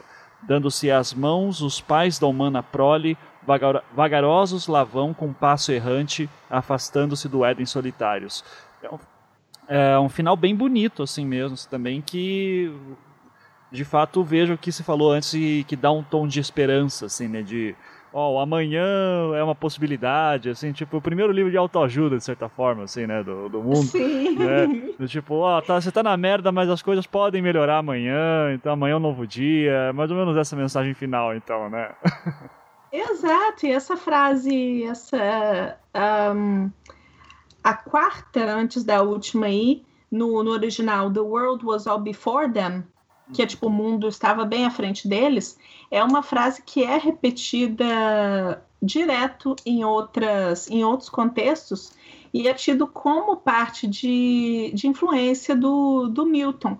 Quando, quando você quer se referir à, à esperança que tem no, no dia seguinte, no, no mundo que tem à sua frente de coisas que você tem a fazer. Uhum. Então, essa, essa é uma, uma frase bem peculiar do Milton mesmo. Sim. A gente está descobrindo que o Milton, na verdade, todos os clichês de filmes que a gente já assistiu na vida estavam antes em Paraíso Perdido, né? Sim. Vários, pelo jeito, né? Ele inventou os clichês, de certa forma. é, ele, e ele pegou vários também, tem vários que são. que vêm de Shakespeare também, que, como não é. Eu não posso falar com propriedade de Milton e Shakespeare, mas tem bastante, viu? Tem ah. muita coisa de, de Milton em. Quer dizer, o contrário, de uhum. Shakespeare uhum. em Milton. Falei errado. O que, o que, seria difícil não ter, né? Shakespeare aí uhum. nessa época já é o Shakespeare, né? Então, difícil ele não ter lido e fazer alguma referência. Isso é uma coisa também engraçada, né? Hoje a gente fica com esse medo todo de tipo, vou escrever, tem que ser original, eu não posso Uh, não podem ver minhas referências aqui. E na época o legal era justamente, não, cara, ó, aqui, ó, ó o Dante, ó o Homero, olha Shakespeare. Os caras deixavam mais evidente, assim, o, os seus mestres, né? É, outros Sim. tempos. É, mas é quase como em filme hoje em dia, quando você vai assistir um filme de um super-herói, daí fazem, colocam uns detalhes do quadrinho, assim, que uhum. aí você fala, pô, que massa os detalhes do outro. É basicamente isso, né? Sim. É, você, Renata, citou ali as frases finais, falando também como é uma frase bastante conhecida na língua inglesa, e daí eu queria saber dos trechos mais fodas, assim, os mais icônicos. Uh, queria saber onde que tá, qual, como é que é exatamente essa parte que eu falei logo no início do programa, de melhor reinar no inferno do que ser servo no céu, porque eu sei que não são nesses termos que ele fala, né? É um pouquinho mais extenso. Você, é, e daí queria também que você citasse outros trechos assim que são memoráveis, é, que você gosta também e que são os mais discutidos por aí pela literatura. Uhum. Sim, é, normalmente os que são mais discutidos, até porque por causa de é, os, são os cantos que são mais tratados na, nas escolas é, aqui e antigamente, também algum tempo atrás, assim, eu digo por causa do Joyce, que são são cantos que ele leu especificamente na escola, são o canto 1 e o 2. Então, muitas pessoas vão conhecer mais o, o canto 1 e o 2 mesmo. A frase que você falou, é, umas, as que eu, que eu mais gosto, na verdade, aqui que vem, vem antes, vem no começo, é a explicação dele da des a descrição do inferno, eu acho sensacional, tudo no livro 1. É, é uma descrição que depois inspirou outros livros, inclusive livros utilizados em, em igrejas. Tinha um que era chamado Hell Open to Christians, que é tipo o inferno aberto para os cristãos.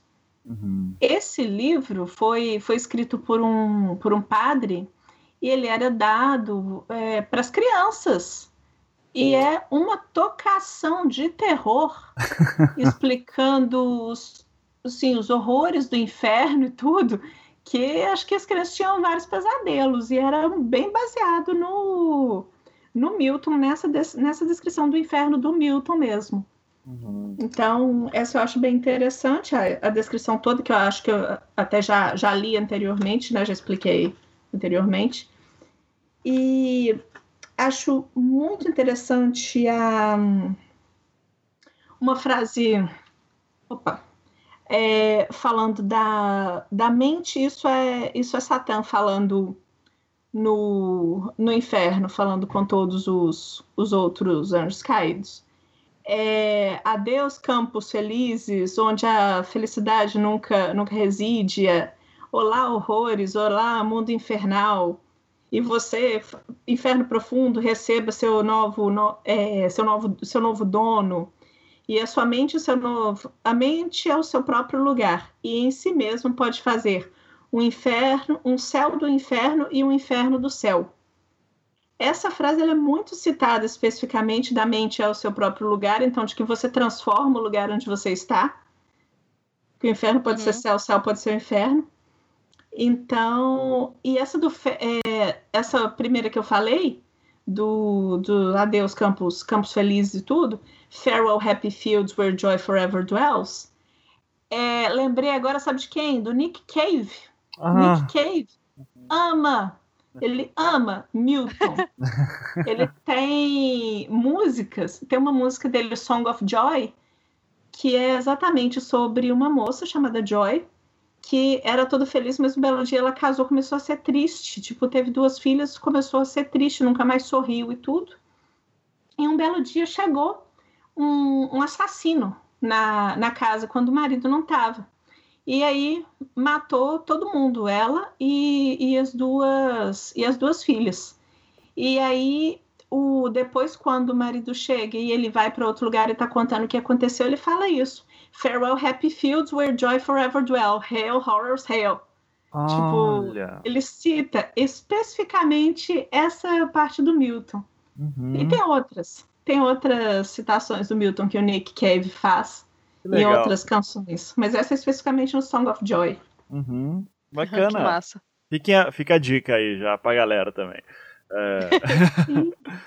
e, e tem outra frase, a frase que você mencionou, que é Reinar vale a ambição, embora seja no inferno, mas é melhor reinar no inferno do que servir no céu. É bem isso, bem isso que ele fala, literalmente isso. Uhum. Em inglês, como é que é? É, to reign is worth ambition, though in hell. Better to reign in hell than serve in heaven. Ah, tá. Uhum. É, é, então, é isso mesmo. Eu aprendi essa frase, a primeira vez que eu li ela foi no New Gaiman também. Ah! é, no, quando, quando Lúcifer fecha as portas do, do, do inferno e vai botar a, a leilão. então, é. Exatamente! E ele ele também fala no. Eu lembro no outro momento também do Lúcifer falando com alguém que, que abordou ele, ele fala isso. Aí a pessoa fala assim: Isso, exatamente, como o senhor disse, senhor Lúcifer. Ele fala assim: Eu não falei isso, quem falou foi o Milton, e ele era cego.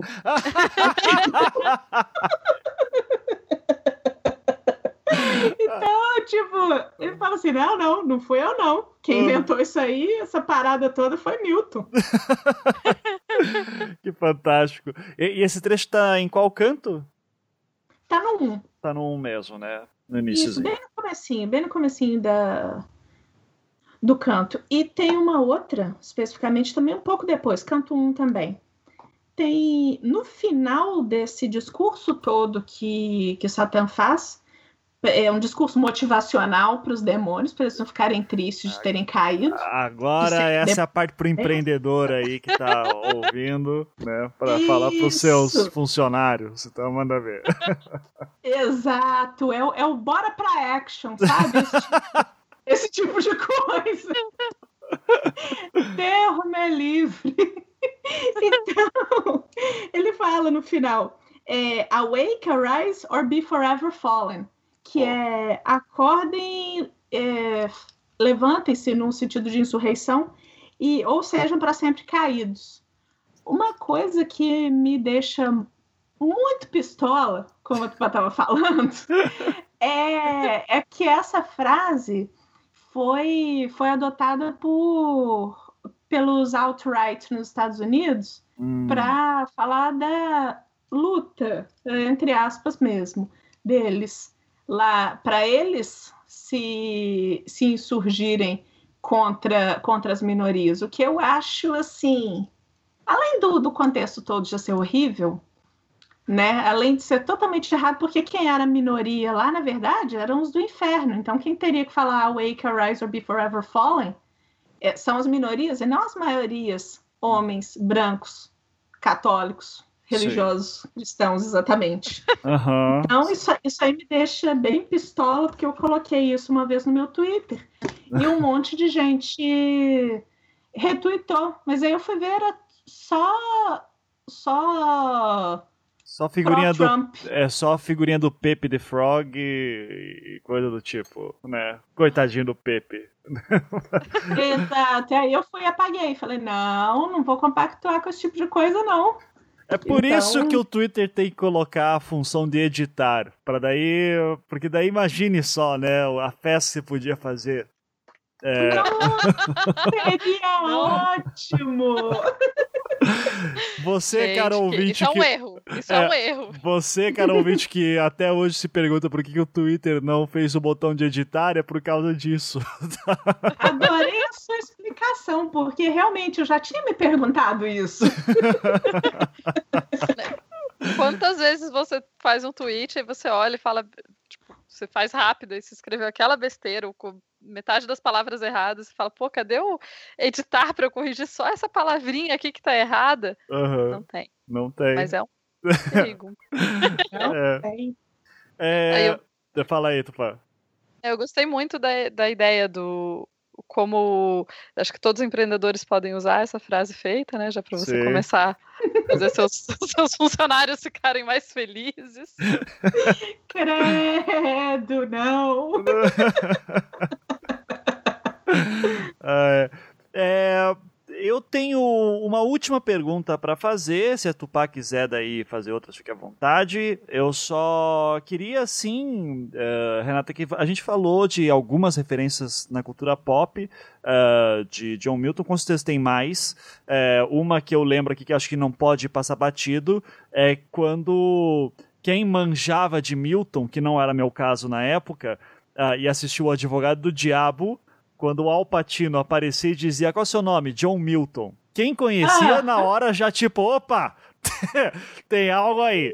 Né? Porque eu assisti quando era adolescente e daí tive aquela surpresa no momento que se revela, ah, eu sou o diabo, eu sou Satana, e caralho, foda.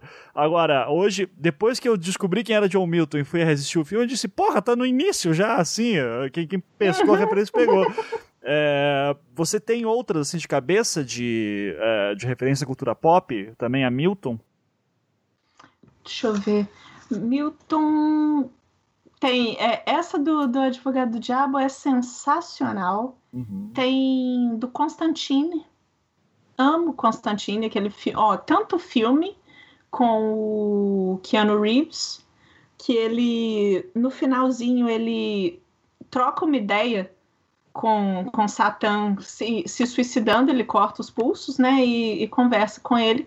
Então, todos os trejeitos, o jeito do, do Satã que vai lá conversar com o, o Constantine pra, com a intenção de levar a alma dele, é muito estilo Milton. Uhum. Sabe? É bem parecido com parecido com humano mesmo. Uhum. Não, não como um monstro, esse tipo de coisa. Sim. Tem. Bom, tem o do, do Nick Cave, que eu acabei mencionando incidentalmente. Uhum. É, tem. tem gente com. Pode falar. O seriado do Lucifer, né? Que... Ah, é! Sim, sim, sim, exatamente. Não só o, o seriado. Não, não só o seriado, na verdade, mas a, a graphic novel do que o seriado em si, na verdade. Embora eles usem algumas frases, tanto da, da graphic novel quanto do Paradise Lost, às vezes eles joguem algumas referências, até porque quem escreveu o spin-off do Sandman com o personagem do Neil Gaiman, que é o Lucifer, foi o Mike Carey. O Mike Carey, ele é, ele tem mestrado em Milton. Olha. Eu, eu ainda não tive a oportunidade de ler a tese dele, uhum. mas, mas é, ele tem mestrado em Milton, então ele conhece muito. Uhum. Ah, eu ia falar do Constantine, mas do da graphic novel também que chama Hellblazer. Hellblazer Sim. tem muita referência a Milton. Tem uma que chama All His Engines, uma dessas revistas. E hum. ela tem essa referência do Milton. Eu só esqueci a linha especificamente, mas isso de All His Engines é tipo, não são, na verdade, motores, mas os. É, a engenhosidade, é uma referência à engenhosidade de Satã para poder corromper a humanidade. Tem a epígrafe lá no começo do, do Constantine, do, do Hellblazer, nesse caso, uhum. que aí chama Hellblazer e o Constantine é o personagem. Sim, sim. sim. Tem o seriado Constantine, obviamente, e tem. E, por favor, tem voltem a fazer. Exato, por favor, era Volta. Bom. Volta. Aí, Lúcifer, o seriado, infelizmente, é uma coisa que eu e a Tupá concordamos que é um, um ruim bom. É. Não queiram matar a gente por isso, é o seguinte: é extremamente divertido. O Tom Ellis é ótimo, é um, um Satã que eu pegaria qualquer hora. Mas assim. Como se diz, né? Perdi umas horas ali fácil. Né? Então, tipo, tem todos os méritos. Ele é um ótimo ator lá, tudo, e o seriado é bem divertido. Mas não tem realmente a ver com o personagem da graphic novel. O uhum. da graphic novel, ele parece. Ele é loiro. Para começar, só para começar isso, e a intenção do Neil Gaiman quando criou o, o Lucifer dele era dele parecer com David Bowie. Isso até o próprio uhum. Neil Gaiman falou. O, é, sim, sim, sim. Uh, é, que o David Bowie me lembra mais a Delírio, né? E, e, e mas, mas faz sentido. é, não, é isso. Isso é especificamente de uma, de uma época que ele é, no começo, acho que na primeira aparição dele no Sandman, ele tá igual o David Bowie na época de cabelo com permanente, essas coisas, sabe? Aham, uhum, aham, sim. é. Não, e. Ah, não, é, só eu vou falando ainda do seriado do Lúcifer, eu acho que é interessante porque o seriado do Lúcifer é o seriado que eu posso assistir e fingir que eu tô trabalhando, mais ou menos. Assim. acho que a Renata faz a mesma coisa. A gente fala, não, precisa assistir isso daqui. Aí, tipo, você não se sente tão culpado por assistir o seriado do que tá. Sim, sim, com certeza. Guilty. Ó, encontrei aqui uma. Encontrei aqui uma, uma, uma, página na Wikipedia que fala de algumas referências do, do Blake na cultura pop. Então, daí tem várias sessões aqui, né? Mas só para citar algumas. É, influenciou o Blake, a gente já, já falou disso. Uh, influenciou a Mary Shelley no Frankenstein. Uh, o poeta Percy Shelley uh, tem um, o poema lírico dele, o Prometheus Unbound, uh, uhum. que também é inspirado. C.S. Lewis usou também. Deixa eu ver aqui, o Philip Pullman, que é lá da, da Bússola de Ouro, também usou. New Gaiman. Inclusive, lembrei desse, do Philip, antes, antes que eu me esqueça, o Philip Pullman, ele inclusive ele escreveu um prefácio de algum dos livros sobre Milton que eu li, e ele falando da importância de você ler o Paradise Lost em voz alta, para você poder entender e absorver melhor o que o, que o Milton quer dizer. Uhum. Então ele lembrou da época que ele estudava e tal, que eles tinham que ler o poema em, em voz alta e que isso ajudou ele muito. Lembro, lembro do Philip Pullman falando isso. Que é uma característica também de poemas épicos uh, inspirados em clássicos, né? Que são poemas para ser declamados, né? É, tanto que achar alguém que faz uma interpretação boa, assim, é, é difícil, cara. É, eu vejo mais assim quando vejo interpretações de poemas do Blake. É, porra, tem que ser um ator mesmo, preparado, que daí vai pegar, vai saber fazer as entonações. Você não pode uhum. ler o, o poema do Tigre como Tiger, Tiger, Burning Bright. Porra, tem que ter Tiger, Tiger, Burning Bright, né? Porra, tem que, tem que chamar a alma, né? Uh, em... Essa... Fala aí, Tupá. Essa parte de leitura em voz alta, né? Que, porque a gente toma muito, a gente acha muito normal que se leia tudo em silêncio, que não foi normal por muito tempo na humanidade, assim, não se lia em silêncio por uma boa parte da, da história humana. Uhum. Então, eu acho que a gente perde muito isso, especialmente a gente está muito acostumado a ler tudo em silêncio, a gente perde a métrica e o som e o ritmo das coisas, né? Sim. E, e tem e... aqui. Ah, fala aí, Tupá. Hum. Não, não, e daí você falou que precisa ser um ator e tal. Eu lembro, eu fiz um curso uma vez de declamação. Um, um, eu fiz um curso, foi um curso rápido de uma semana só mas só sobre para declamar poesias do Fernando Pessoa. Então, ah, que legal. Eu, em uma semana eu aprendi a declamar tipo uma poesia na época e foi todo um curso. Foi muito legal. Que bacana. Va, va, Olha, bacana. Va, declama era, aí. É, era Aquelas aqueles caras inconvenientes, né? Tipo, ah, você é cantor, can, canta aí alguma coisa pra mim, né? Isso, igual. Aí, né? Isso igual nossas tias, tipo assim, olha, fulano tá aprendendo a tocar violão, toca aí, né? não! É, isso, isso, era o que a Tupá adolescente fazia da vida, assim. Então... ah, legal demais! Legal demais. Ó, referência em música tem um monte aqui também, daí tem a citação aqui do Nick Cave, tanto do Song of Joy como Red Right Hand. Isso, uh, Red Right Hand que eu não tava lembrando. Isso. Uh, tem Blind Guardian, Dimmu Borgir, Cradle of Filth, Metaleiro adora tudo essas porra. Né? Uh, tem uma banda chamada Paradise Lost, inclusive. Tem, verdade. Uh, o Eminem usou já também no Tá vendo? Não é só metaleiro. Não é só metaleiro, né? Ah, ele deve ter cantado muito rápido, eu não entendi.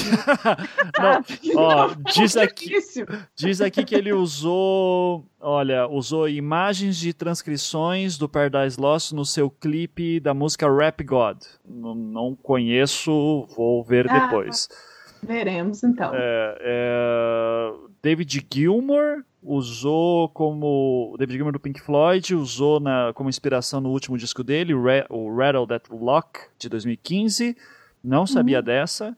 Também uh, não. Daí o Red Hot Chili Peppers parece que usou também. Caramba. Uh, daí um monte de artista, filme tem um monte também, inclusive no Seven parece. Você lembra dessa referência no, no Seven? Lembro, lembro sim, do Seven são sobre os sete, eh, sobre os sete pecados capitais dos assassinatos, e tem uma referência ao Milton lá, sim. Eu não, não tô lembrando especificamente qual que é. É, Mas diz, tem. É, diz aqui tem que o, o, mais cerebral dos, dos protagonistas detetives suspeita que o Paradise Lost e outros trabalhos de cânone medieval podem ter inspirado os assassinatos que fazem o plot do filme. É basicamente uhum. isso. Daí Sim. tem.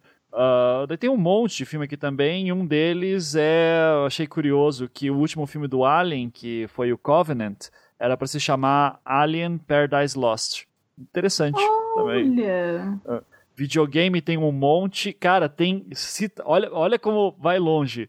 Tem é, uh, no Mega Man, tem Fallout, uh, Fallout 3, Darksiders, uh, Dota 2, Marvel Avengers Alliance, Max Payne 2, Metal Gear Solid 4. Cara, tá em tudo essa porra. Tem Star, em televisão, tem no Star Trek, então é impressionante uh, como é, vai longe essa obra, né? É, eu, eu sei lá, a impressão que eu tenho é que eu acho difícil ter alguma obra que, em questão de inferno, seja mais, uh, mais referenciada do que o, a Divina Comédia, do Dante, uh, mas Paradise Lost vai logo em seguida e não fica muito atrás, não, né? Sim, não fica mesmo não. É igual isso que a gente estava comentando, que as pessoas têm como referência muita coisa do Paradise Lost achando que é da Bíblia, então ficou, ficou tão, tão comum quanto a Bíblia. Então tem muita coisa que às vezes eu vou procurar aqui só para tirar a dúvida, para ver se realmente é Milton ou se é Bíblia, eu vou lá ver Milton. Uhum. Então, e na cabeça tá tão assim, tipo, poxa, mas eu ouvia isso na igreja, uhum. quando eu ia na igreja e tal. Uh, Essa e... do Frankenstein que você falou, da Mary Shelley, é interessante porque Paradise Lost é o livro que o monstro do, do Frankenstein é, lê para ele ter uma ideia da humanidade. Uhum. Pra, ele se humaniza através do livro. Sim. Aí ele fica querendo ter uma companheira. Por isso até que, porque é a mesma coisa que o Adão falou, ele se sentiu sozinho no paraíso e pediu uma companheira para Deus. Então é o, é o que o Frankenstein's Monster também faz. Sim. Fantástico. Nossa, agora estou curiosa para assistir. É, eu gosto muito de Penny Dreadful. Eu estou curiosa para voltar nas cenas do Frankenstein, porque tem, ele aparece lendo muito e ele cita muito livro. Eu tô curiosíssima agora para voltar lá e ver se tem referências que eu perdi do Milton. Não, vai ter. Isso é certeza. vai ter, vai ter. Uhum.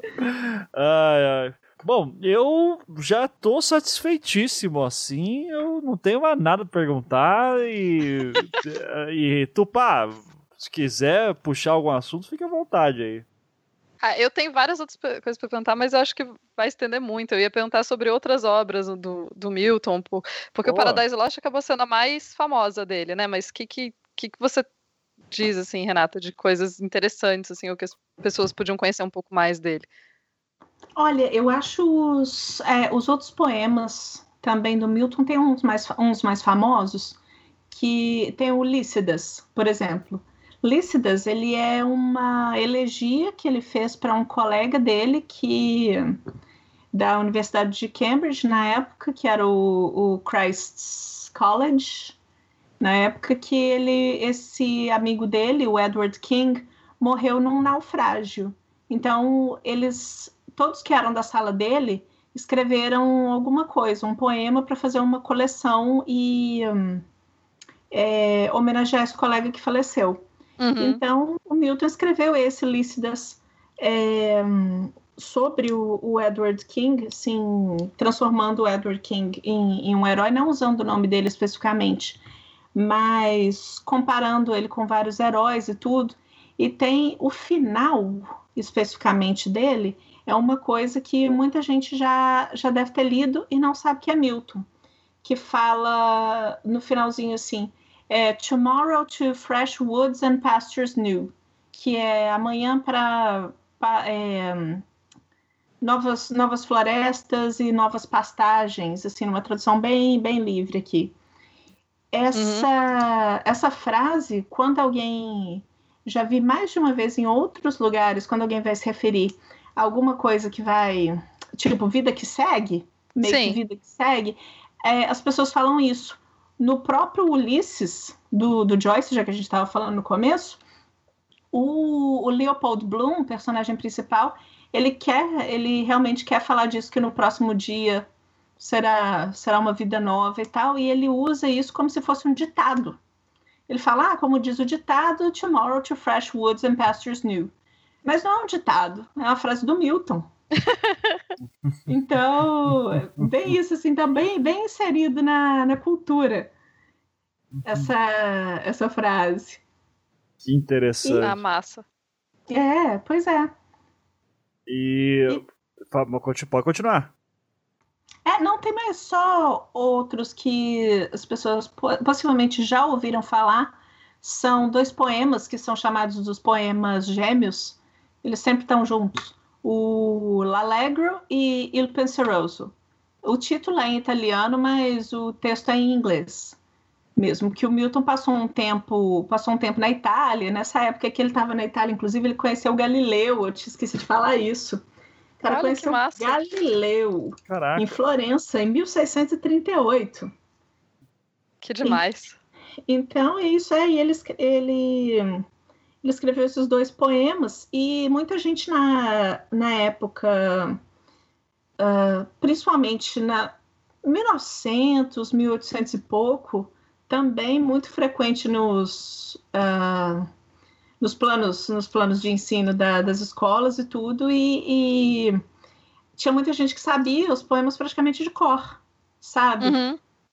Tipo, um é mais alegre, como o nome diz, o outro mais sombrio, mais pensativo. São dois poemas assim que podem ser duas pessoas, assim, podem, podem se referir a duas pessoas. Então, são, são, são interessantes. Tudo do Milton, quem, quem lê Paraíso Perdido, depois for ler o Paradise Regained, Paraíso Recuperado, alguma coisa assim, é, vai encontrar uma coisa totalmente diferente. Então, hum. não, se, não se desapontem se vocês lerem Paradise Lost primeiro. porque o Paradise Regained ele já é rima muito mais simples, palavras muito mais simples e um tema só. São só as tentações de Cristo no, no deserto. Só isso. E por que, Ah, e por que Regained? Por que Reconquistado? Qual que é o lance? Ah, Acho que é mais no sentido da, da volta de. Não da volta, mas da vinda de, de Jesus para redimir a humanidade, sabe? Entendi. Que não fala, não chega a falar tanto de Adão e Eva. Acho que nem menciona, na verdade. Adão e Eva, que eu me lembre, não. Então, Uhum. se for achar que é uma continuação da história, não, não é. Não, na verdade é, né? É, o o mundo andou e Deus, Deus sim, veio pra sim, cá, sim. né? É assim, exato. Mas não explicando a história de Adão e Eva, como que foi, as brigas conjugais, essas coisas Sim. todas. tipo assim, Adão e Eva tiveram filhos, né? Feeling old yet, né? Assim, parece. Não, não vai ser o caso. Ok. É, exato. Maravilha. E aí, Tupá? Vá, Agora é que- contigo. De perguntas. Agora comigo as perguntas. É. Não, acho que eu acho que já tá, a gente já tá falando por um bom tempo, né? Assim, acho que eu posso deixar mais perguntas para outro dia quando a gente for passar pro pro pro Joyce. Sim, sim. Beleza. Com certeza. É, É, porque faz tempo que eu tô querendo fazer também um programa sobre Joyce e, poxa, quando a Tupá falou, "Ô, eu tenho uma amiga que manja de Joyce, deu, ah, legal, e ela ainda manja de John Milton, meu Deus, eu disse, meu Deus perfeita, né, vai, fala, vai, vai, vamos juntar as duas coisas aqui, então, muito legal, Renata, muito obrigado mesmo por ter participado aqui e ter nos dado essa aula aqui, Ah, e, Muito cara... Obrigada a vocês pelo convite. Não, eu, sé- sério, foi muito bacana mesmo. E queria te pedir pra, cara, dar teu espaço aí. Sei lá, se você tem blog, podcast, canal no YouTube, se não tiver, faça tudo isso, pelo amor de Deus. Ah, mas pelo menos. eu sou uma pessoa meio idosa. Já falei pra Tupá que eu sou um pouco idosa. Que tipo assim, eu tenho, eu tenho Twitter. Meu Twitter é renata.mentes. Tá. tal, que normalmente por lá eu, infelizmente, eu não, não tuito muito. Eu vou tentar melhorar isso, mas normalmente lá são coisas, coisas acadêmicas. Eu vou falar da minha pesquisa, vou comentar co- as conferências que normalmente eu vou, esse tipo de coisa. Então, Só- mas só uma correção, é Renata Mendes tudo junto. Não é com ponto não, porque não encontrei e encontrei sem ponto. deixa eu ver aqui. Então, Renata. Twitter é errado. O, o link tá na postagem pra facilitar pra galera. Desculpa, gente, tô falando que eu sou idosa. Imagina. Putz, grande pessoa erra até o próprio Twitter. Senhor. Ai, ai. Mas beleza. E- e, inclusive, o avatar aqui é o Lucifer, correto? Exatamente, é o próprio. Aham, o Lucifer do, do Mike Carey, daí, no caso. Ele mesmo, ele mesmo. Muito Exatamente. Então, muito obrigada por, por achar meu Twitter, Ivan. Ah, imagina. Eu que agradeço por passar. Por passar. Beleza. Ai, ai. Então sigam a Renata no Twitter. Ah, Tupá, quer dar um jabazinho aí também final? Por que não, né? É, para quem quiser me ouvir mais, eu tô sempre falando lá no Mundo Freak Confidencial sobre demônios, fantasmas e outros mistérios além. E além disso, eu participo sempre também lá do Ponto G, que é que a gente fala de mulheres incríveis na história e mulheres incríveis hoje em dia, mostrando para todo mundo que mulher sempre fez de tudo, a gente só que não aprendeu muito sobre elas. Por exemplo, a gente nem sabe dos nomes. Eu fiquei interessadíssima na hora que a Renata falou das filhas do Milton. Eu falei, nossa, essas meninas deviam saber pra caramba de literatura também, deviam ser super. deviam ser figuras muito interessantes. Enfim, é, ouçam lá. Além disso, Twitter também. Tupá. Nossa, agora eu já não sei meu Twitter, só porque a Renata errou. Desculpa! Tupá Guerra, tudo junto, sem pontos, olha só. Isso. e vai aí mais material pra fazer o ponto G sobre Eva. né? E passar a versão, dizer assim, o Milton tá errado, uh, Rafael não é confiável também, então passa aí a versão verdadeira que é a dos gnósticos, que é aquela a versão que verdadeira. a versão verdadeira. Porque a gente a verdade existe, é isso a verdade agora. existe, claro, exatamente. E você sabe, Tupac, de repente rola uma pesquisa bem legal sobre as filhas do Milton, que foram amanuenses esse tempo todo, então acho que seria um, um fato, uma, uma conversa legal, vou dar uma pesquisada sobre isso.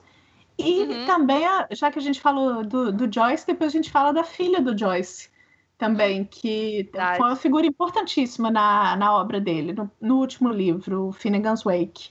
Então, é uma conversa legal. Finnegan's Wake, é. que meu caro ouvinte, se você acha que Ulisses é difícil, você não pegou Finnegan's Wake, que aquilo não é um, aquilo não é humano. Eu não ia falar pra me desencorajar, não, sabe? Mas já que ele já falou. Tô lutando com ele aqui, é o último capítulo, é o capítulo da minha tese. Tô aqui suando com ele. Cara, olha, se você quiser ter uma ideia do que é Finnegan's Wake, meu querido ouvinte, procura pelo grito, o famoso grito do, do Finnegan's Wake. Que aquilo lá, cara, tem tese de doutorado a dar com o pé, só explicando aquela porra. Então, Aham.